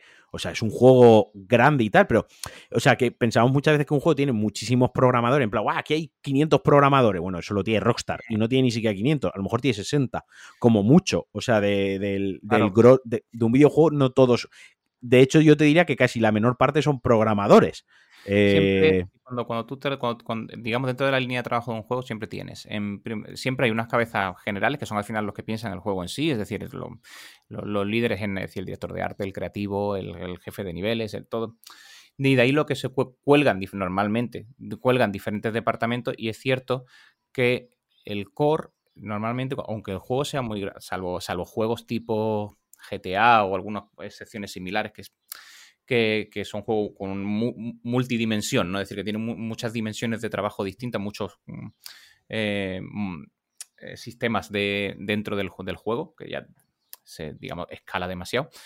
El, pero el, lo que viene a ser dentro de un, proyecto normalmente, sobre los que reposa gran cantidad del desarrollo, no son tantos. Es decir, lo que pasa es que luego evidentemente tú necesitas cientos de personas, pero ¿por qué necesitas cientos de personas? Pues porque luego hay que modelar un mundo entero.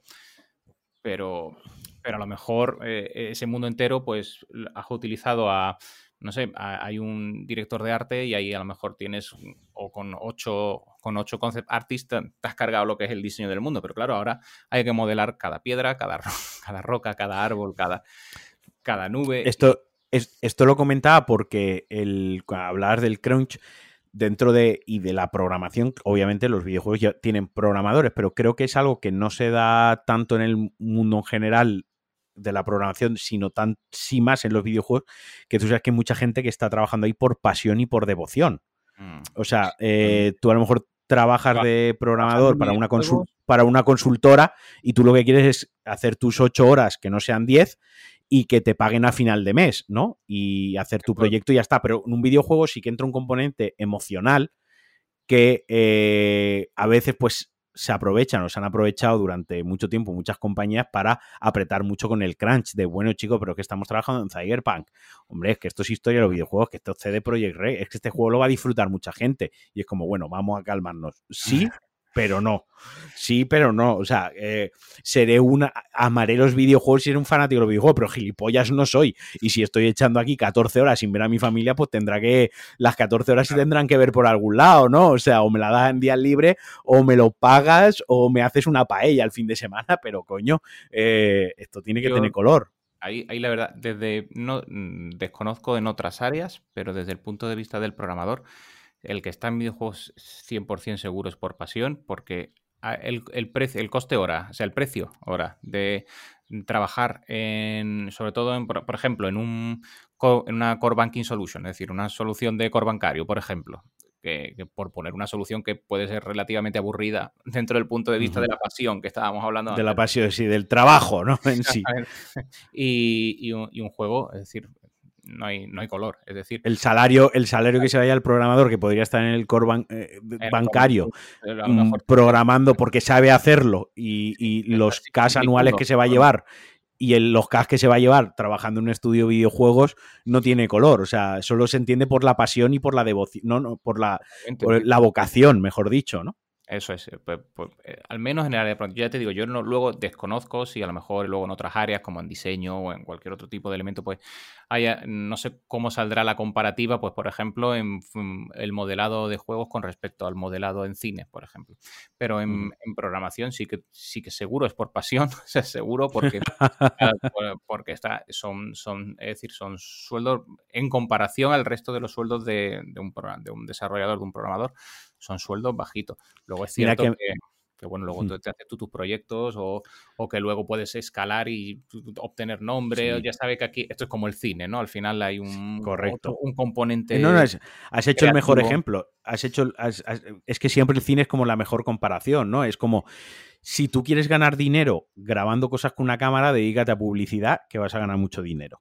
Quiero decir, porque lo EF eh, para su colonia de este año va a soltar todo el dinero que haga falta para que su anuncio sea mejor que el de Dior o el de Chanel. Me lo invento porque no tengo ni puta idea de perfumes ni de publicidad, ¿no? Pero va a soltar toda la panocha. O haz videoclips. ¿No? Porque los videoclips dan dinero, porque hay Sony, hay productoras, hay mucho dinero detrás del lanzamiento de un single y de un hit, y hay mucho dinero. Ahora bien, si vas a hacer cortos o producciones indie porque te gusta el cine, porque tal, o a lo mejor quieres trabajar en la próxima de Misión Imposible, pues a lo mejor los cámaras no están tan bien pagados y por eso se puede hacer una macroproducción de ese nivel, ¿no? Porque no todo el mundo cobra tanto. Pues esto es un poco lo mismo. Yo, ahora mucha gente cuando estudiando programación, ¿y no te has pensado hacer algo de videojuegos? Centrarte en... Y yo siempre digo, no. O sea, yo, los videojuegos quiero que sigan siendo mi safe space, ¿no? Yo quiero seguir divirtiéndome con mis videojuegos, quiero seguir pasándomelo bien. Si entiendo cómo funciona un videojuego, pues oye, a nivel, soy una persona curiosa e inquieta, ¿no? Y lo que comentaba antes de la moto, también tengo mi moto y se arregla el carburador, pero porque he tenido esa inquietud, no por, no por otra cosa. Lo que ser mecánico. Pero, pero, pero no quiero ser el que haga los videojuegos porque sé que está peor pagado de lo que puedo de lo que puedo ganar por las mismas ocho horas en otro puesto de trabajo y, porque no me quiero quemar a ese nivel, no, no quiero convertirme en esa persona, ¿no? Que, eso ya lo ve como el trabajo, como tal, no, no, quiero, para mí yo quiero que esto siga siendo mi, diversión y mi, entretenimiento, así que ya sabéis, ah, chavales. Además, dentro de los videojuegos siempre tienes un área muy bonita, que, al final es la definición de lo que tú estabas diciendo, al final el, amateur, ¿no? Es decir, amateur en el buen sentido de la palabra, ¿no? El, el hecho de hacer las cosas por el amor de hacerlas, es decir, por, por disfrutar hacerlas. Entonces, el saber programar, pues sí si, y si te sabes programar y te gustan los juegos, siempre podrás hacer tu juego no por, por, la, por, por, la, por la necesidad de publicarlo o de sacarlo, sino por simplemente por, porque, porque disfrutas haciéndolo, porque como, como por, o igual que arreglar el carburador, ¿no? Porque, porque, porque, te gusta y, lo, y tienes la inquietud y te gusta echarle un rato. Pero sí, a día de hoy todavía creo que la industria cambiará. Yo creo que irá cambiando al final la, el, el, el, mundo del videojuego es muy lucrativo, es la industria del entretenimiento más grande. Creo que... Pero es muy joven, lo que necesita son años de madurez. Habrá. Al fin y al cabo lo que necesitas es eso. tiempos mejores, pero de momento hay, mucho, hay mucha diferencia. Oye, nos, nos, has dado trucos para ser los mejores speedrunners. Bueno, eh, trucos para. A ver, yo, no soy speedrunner. Yo te lo digo desde el punto de vista desde el que hace el juego, te diría dónde te, doy, pistas de dónde buscaría yo. Nos has explicado cómo ser el mejor eh, eh, speedrunner, nos has explicado más o menos cómo funciona la producción de, de un videojuego, nos has explicado el poco dinero que se gana si alguien quiere desarrollar videojuegos, que se dedica a programar otra cosa. Así que para ir cerrando y no robarte más tiempo, te voy a preguntar por, tú has dicho que tienes ahí pendiente Elden Ring, que me cuentes dos juegos o tres juegos que tienes pensados para, para este verano y las plataformas en las que lo, lo vas a jugar. Pues mira, últimamente casi, casi todo lo que estoy jugando lo estoy haciendo a través de eh, Steam o a través de Play. Casi todo tengo, soy uno de esos afortunados que tiene el Play 5 por ahí. Todo, así que ahí tengo, ahí tengo algo de suerte.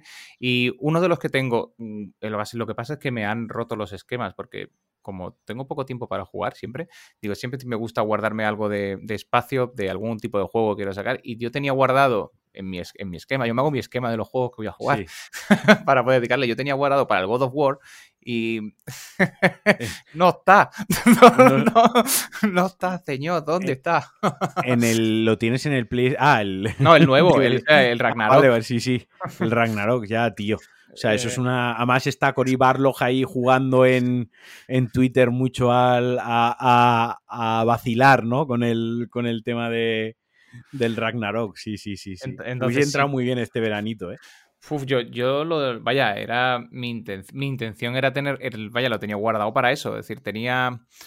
Eh, tenía guardado para el, para el, para el Ragnarok. Y además yo decía, siempre juego casi siempre los juego juntos. Al, es decir, me pasó con el, eh, con el anterior, con el um, Horizon, me pasó lo mismo. Jugué el Horizon y también jugué al, al en este caso, al, al nuevo, el de 2000, hmm. bueno, al, al, que comienza la era, digamos.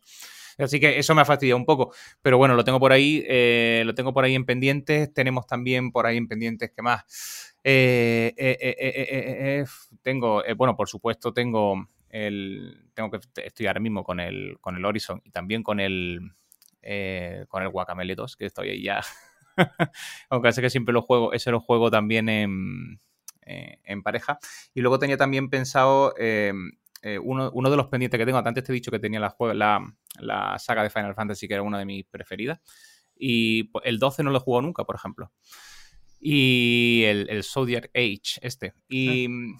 Em, y es uno de los que tengo, he visto que lo estaban por ahí también en, alguna suscripción, creo que era en la de mm, en, la PlayStation y probablemente le echaré le echaré un, un, vistacillo, aunque me da un poco de pereza, la verdad. Pues, tengo...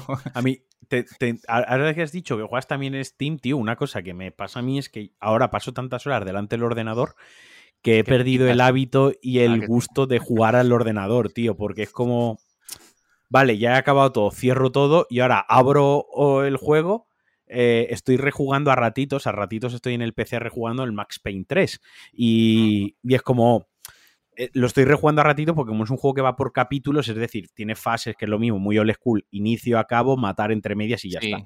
Pero es un poco como, venga, acabo ahora lo que estaba haciendo, cierro el Visual Studio Code, cierro Git, cierro tal, no sé más, no sé menos en el navegador, vale, ya estoy, enciendo el mando de la Xbox, le doy al juego, pero es que sigo sentado en el mismo sitio, mm. mirando el mismo monitor, con la misma ventana, con...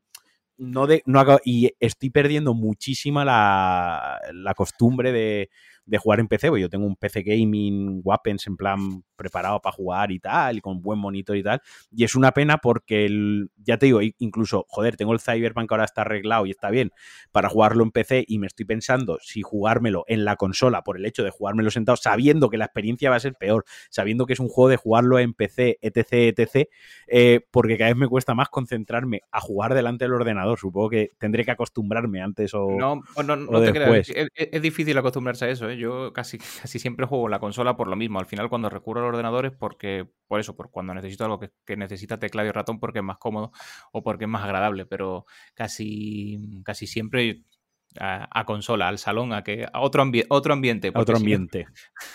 no se puede sí, sí, no, No, porque además a mí me pasa una cosa, si estoy delante del ordenador y no he solucionado algo, me pongo a jugar, pero como sé que la solución como sé que la solución está en el teclado y en el ratón y los tengo literalmente a 30 centímetros si llega o a 10 centímetros del mando, al final acabo pausando el juego, cerrando el juego y volviendo al problema a intentar solucionarlo, que es algo que es súper tóxico a nivel mental y físico y de, y de salud. O sea, si has acabado, llevar 10 horas, 8 horas o 6 horas o cuatro y te ha petado el cerebro, déjalo, vete al salón a jugar. Es más, te va, te va a venir bien, que, muchas que muchas veces los problemas de codificación Se, se, curan con reposo. Sí, sí, sí, sí. Pues nada, oye, te voy a agradecer que hayas sacado otro ratito para mí, espero que te lo haya ah, pasado, que haya sido un ratito agradable. Totalmente, eh, charlando, de, de videojuegos. Hablar, hablar de hablar de lo que te gusta, eso no, eso no, eso, no consume. Ahora sabiendo que te gusta Final Fantasy, cuando saquen algo y yo no lo quiera jugar, pues ya eh, puedo abusaré. Ya también, ¿no? sí, correcto. puedo entrar, en Twitter. Literal, el que, el que me mandó un DM diciendo que, si me volvía a meter con los fans de Final Fantasy, eh, que me iba a buscar y me iba a matar. que, él no era virgen, que, ni era, que ni era virgen ni vivía con su madre. Y yo, bueno, tío, pues, lo siento si te ha ofendido. Yo qué sé, es solo una una broma. También, Y también le puede gustar el anime y ducharse. Exacto, o sea, no, no, son cosas incompatibles. Eh, pues abusaré para que lo juegues tú, vengas y nos cuentes qué, qué, te ha parecido. Así que nada, venga. Como siempre, agradecer a quien se ha quedado hasta el final del, podcast. Un besazo enorme. Ya sabéis que si queréis apoyar DLC, si queréis apoyar Pulsastar, cualquiera de mis proyectos, apoyarme a mí, lo podéis hacer en patreon.com barra Alejandro Marquino, que además os da acceso a un grupo majísimo de Telegram, una comunidad estupenda que se están todo el día hablando de videojuegos, picando a gente de altísima edad, o sea, gente casi eh, eh, octogenaria que se está jugando Dark Souls 1 por primera vez eh, y nos lo pasamos muy bien, una comunidad muy sana, como siempre. Os mando un abrazote, ya sabéis que las valoraciones, las estrellitas, los likes en vuestra app de podcast favorita siempre ayuda y si encima hacéis retweet, lo pasáis a un amigo o si, o si vuestro cuñado os cae muy mal, le decís, toma, escucha el brasas este y se lo pasáis ahí en plan troleo, se agradece. Nada, me despido de Juanjo, me despido de vosotros, os mando un besote enorme, que os quiero mucho y adiós.